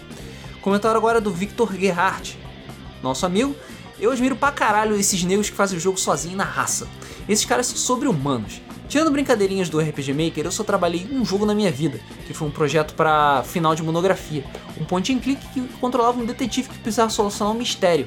Com o lance que o detetive era um tipo um antivírus de computador e o mistério era o vírus, que entrou no sistema e tava ferrando com tudo. E os NPCs eram componentes, tipo HD, memória RAM, processador. Ficou bem bacaninha e me rendeu um 8 na monografia, porque a banca era cheia de gente chata pra caralho que olhava torto por tudo. O jogo se chamava Viros, que é a junção da primeira sílaba de dois negros que fizeram, eu, Vitor, e um amigo chamado Rodrigo, que é uma versão mais magra e mais pentelha do Rodrigo de vocês. e tudo feito no Game Maker. Uma coisa interessante é que a arte foi toda em pixel art e por uma pessoa bem conhecida de vocês, a apresentadora do melhor podcast finado da Game FM, a Melissa. Volta Pixel Pixies. Foi o Melissa que fez a arte do jogo. É, Cara, não- por que, que eu nunca joguei esse jogo? Eu nunca nem vi esse jogo. Sei lá. Pede pra ele aí. Aí, Vitor, disponibiliza o jogo aí pra gente jogar. Manda é porra. Quero jogar, fazer gameplay. E a trilha sonora foi feita por um nome de peso, o Popoto, da Negresco. Então é de peso mesmo. de peso. É literalmente peso. É. Pô, manda o link aí, caralho. Então, por conta dessa pequena experiência na área, eu admiro ainda mais essa galera que desenvolve jogos sem ajuda de ninguém. É muita pica pra resolver, muito bug pra arrumar, muitos detalhes que a gente só se dá conta na hora. Enfim, é foda. Parabéns pelo podcast que ficou show. Comentário agora do G. César. Cara, é impressionante como uma pessoa criou esses jogos incríveis que nem esses. Com certeza essas histórias são inspiradoras para muitas pessoas que pensarão em desenvolver por aí. Sério, esse podcast foi foda e inspirador. Um tema pro próximo podcast, falem sobre a série Street Fighter. Já que vocês já fizeram um podcast sobre King of Fighters, eu acharia justo que Street ganhasse um podcast também, e seria foda. Espero que vocês consigam chegar logo aos 10k de inscritos. Um abraço a todos e boa sorte. Valeu. O Gustavo TT é, falou que vem lembrar apenas uma parada, um jogo fodão, famosão, bolante do caralho que ninguém fez, na verdade ninguém fez. Tá falando de Castlevania de Nintendinho, que não tem nomes verdadeiros nos créditos, não tem pistas, vestígios, ninguém sabe quando começou, a origem permanece nas sombras, com nomes que se perderam no tempo, como lágrimas na chuva. Porra. É porque, se não me engano, o primeiro Castlevania, ele é feito com nomes fictícios. É, eles tinham uma mania de fazer isso. De personagens que, É. na verdade, são nomes de atores que fizeram monstros dos filmes antigos, tipo Bela Lugosi, Boris Karloff, Fred Fux, essas coisas. Apesar do Fred Fred Fux existir mesmo. É. Então, sim, tem uma pessoa que fez, é o Fred Fux. É, e que ele falou que ele vê os debugs em mesas antigos e as conferências todas, e que ele lembra que, cara, tem muitos programas muito fodas, tipo a do anúncio do Shenmue e Final Fantasy VII, e tem um mesa lá que o Rodrigo e aquele que não deve ser nomeado está tomando uma boêmia geladinha em prêmio programa.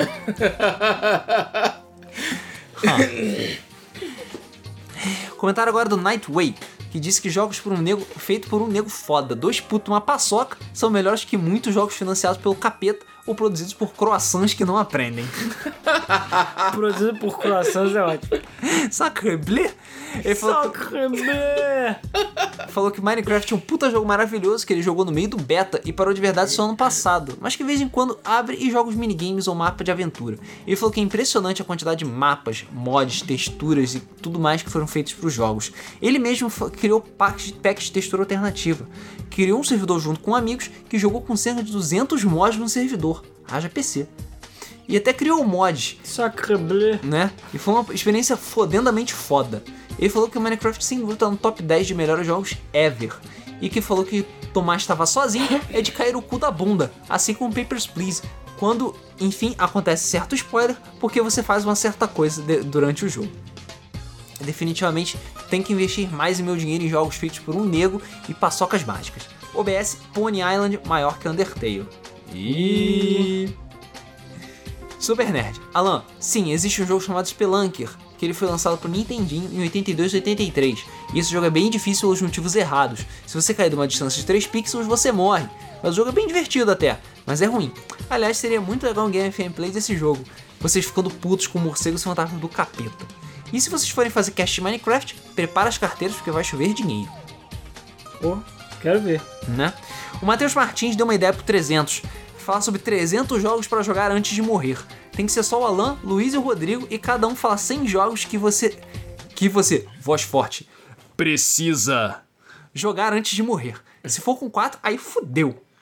É, a ideia é até boa. O problema é que o podcast vai ter quatro dias. É, pois é.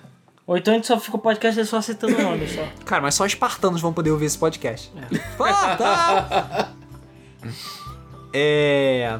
O David MM8 falou que canais bons deve- que deveriam ser famosos, vocês estão em segundo na minha lista. Agora estou. Agora quem é o primeiro? Quem é o primeiro? Agora tô Tecno, curioso. etc. É, a Gabi Wolves comentou que com essa capa de Minecraft é certo que será o debug mais ouvido. Não, tem que comer muito feijão pra bater o RPG oriental versus ocidental. É. Mas também tá aqui quatro anos, né? É, o ON falou que nossos podcasts são muito bons. Muito obrigado. Obrigado. O Léo falou que está jogando e ouvindo Debug Mode. Tá ótimo. O Gabriel Vieira falou que Oi, sou novo no canal, seu conteúdo é muito bom. Mais um inscrito. Obrigado. Muito obrigado. O Fábio Gamerful pediu um Debug Mode sobre a era de ouro dos jogos de estratégia. RTS e afins. Uma hora chega. E o Alan Diogo comentou a máxima: quando um nego quer, um nego faz. Game FM 2017. É, vai tatuar essa porra. É, claro. Porra. Partindo agora para os comentários do site, temos do Cosme da Silva Leite. Boa noite, jovens. Mais uma porrada de jogo para pôr em wishlist, hein? Puta que pariu. Uma reclamação, por favor, Alan. Quando for podcast desse naipe de falar sobre uma penca de jogos, põe o nome deles na descrição do site, porque fica complicado de procurar, ainda mais se o nome for complicadinho de digitar. Ótimo É, podcast. o único chato de eu botar é spoiler. Por isso que eu evito botar. Isso é verdade. É, mas se tiver alguma dúvida, é só perguntar que a gente responde. Aí agora o comentário do Rafael Merci, Mercê, eu não sei. Muito obrigado, esse podcast encheu minha determinação e agora eu tô ainda mais determinado a trabalhar com jogos. Tá ótimo. Se a gente é, fomentar a indústria brasileira de jogos no futuro, já valeu a pena o podcast. E se essa indústria ficar rica e lembrar da gente no futuro, Dá melhor dinheiro ainda. pra gente, porra, melhor ainda. Melhor ainda. É, não adianta só lembrar, né? Tem que, tem que ajudar. Pelo menos Pagar no Patreon, né? Um É. dólar, gente. É um Não, pode, trampo. pode dar mais, tá? O patrão deixa. Três golpinhos. É. Comentário agora do Ítalo Moisés, que ele falou que ele preferia que o jogo fosse jogos feitos por um nego, É, o como vocês título. haviam falado. É, o título do podcast. Não botamos pra evitar tetas. É, o Antônio Carlos Pereira também falou, mesmo sentimento. Um nego. Um nego. O, o nego. O nego. E o Eren Ribeiro falou que sim, é o título não oficial. Pode ser- vocês podem coloquialmente sempre se referir pelo título não oficial do podcast, beleza? Que todo mundo vai saber. que todo mundo vai saber, claro. Então é isso. Fechamos os comentários do podcast sobre jogos feitos por um nego. É, mais uma vez, como já é de tradição nossa, não deixe de deixar o seu comentário sobre o tema do podcast de hoje, que foi sobre é, pagar online, pagar para jogar online. É roubo. Por que você paga no console e não paga no PC? Vocês concordam com isso? Com essa taxa de conveniência que existe hoje em dia? Que é, antes era uma coisa e agora virou uma, completamente diferente? O que vocês acham das cobranças de Season Pass? E o DLC? Essa, todas essas taxinhas, precinhos e coisinhas, são coisas que você concorda? Você aceita esse tipo de coisa porque você só joga um console? Ou você só prefere na Master Race porque você é pobre e fudido? Tipo Luiz. Tipo Luiz. Então é isso. Nós ficamos por aqui. Mais uma vez gostaríamos de agradecer a audiência, a paciência e os comentários são sempre todos muito divertidos. Nós ficamos por aqui e nos vemos no próximo Debug Mode. Valeu! Rodrigo dormiu.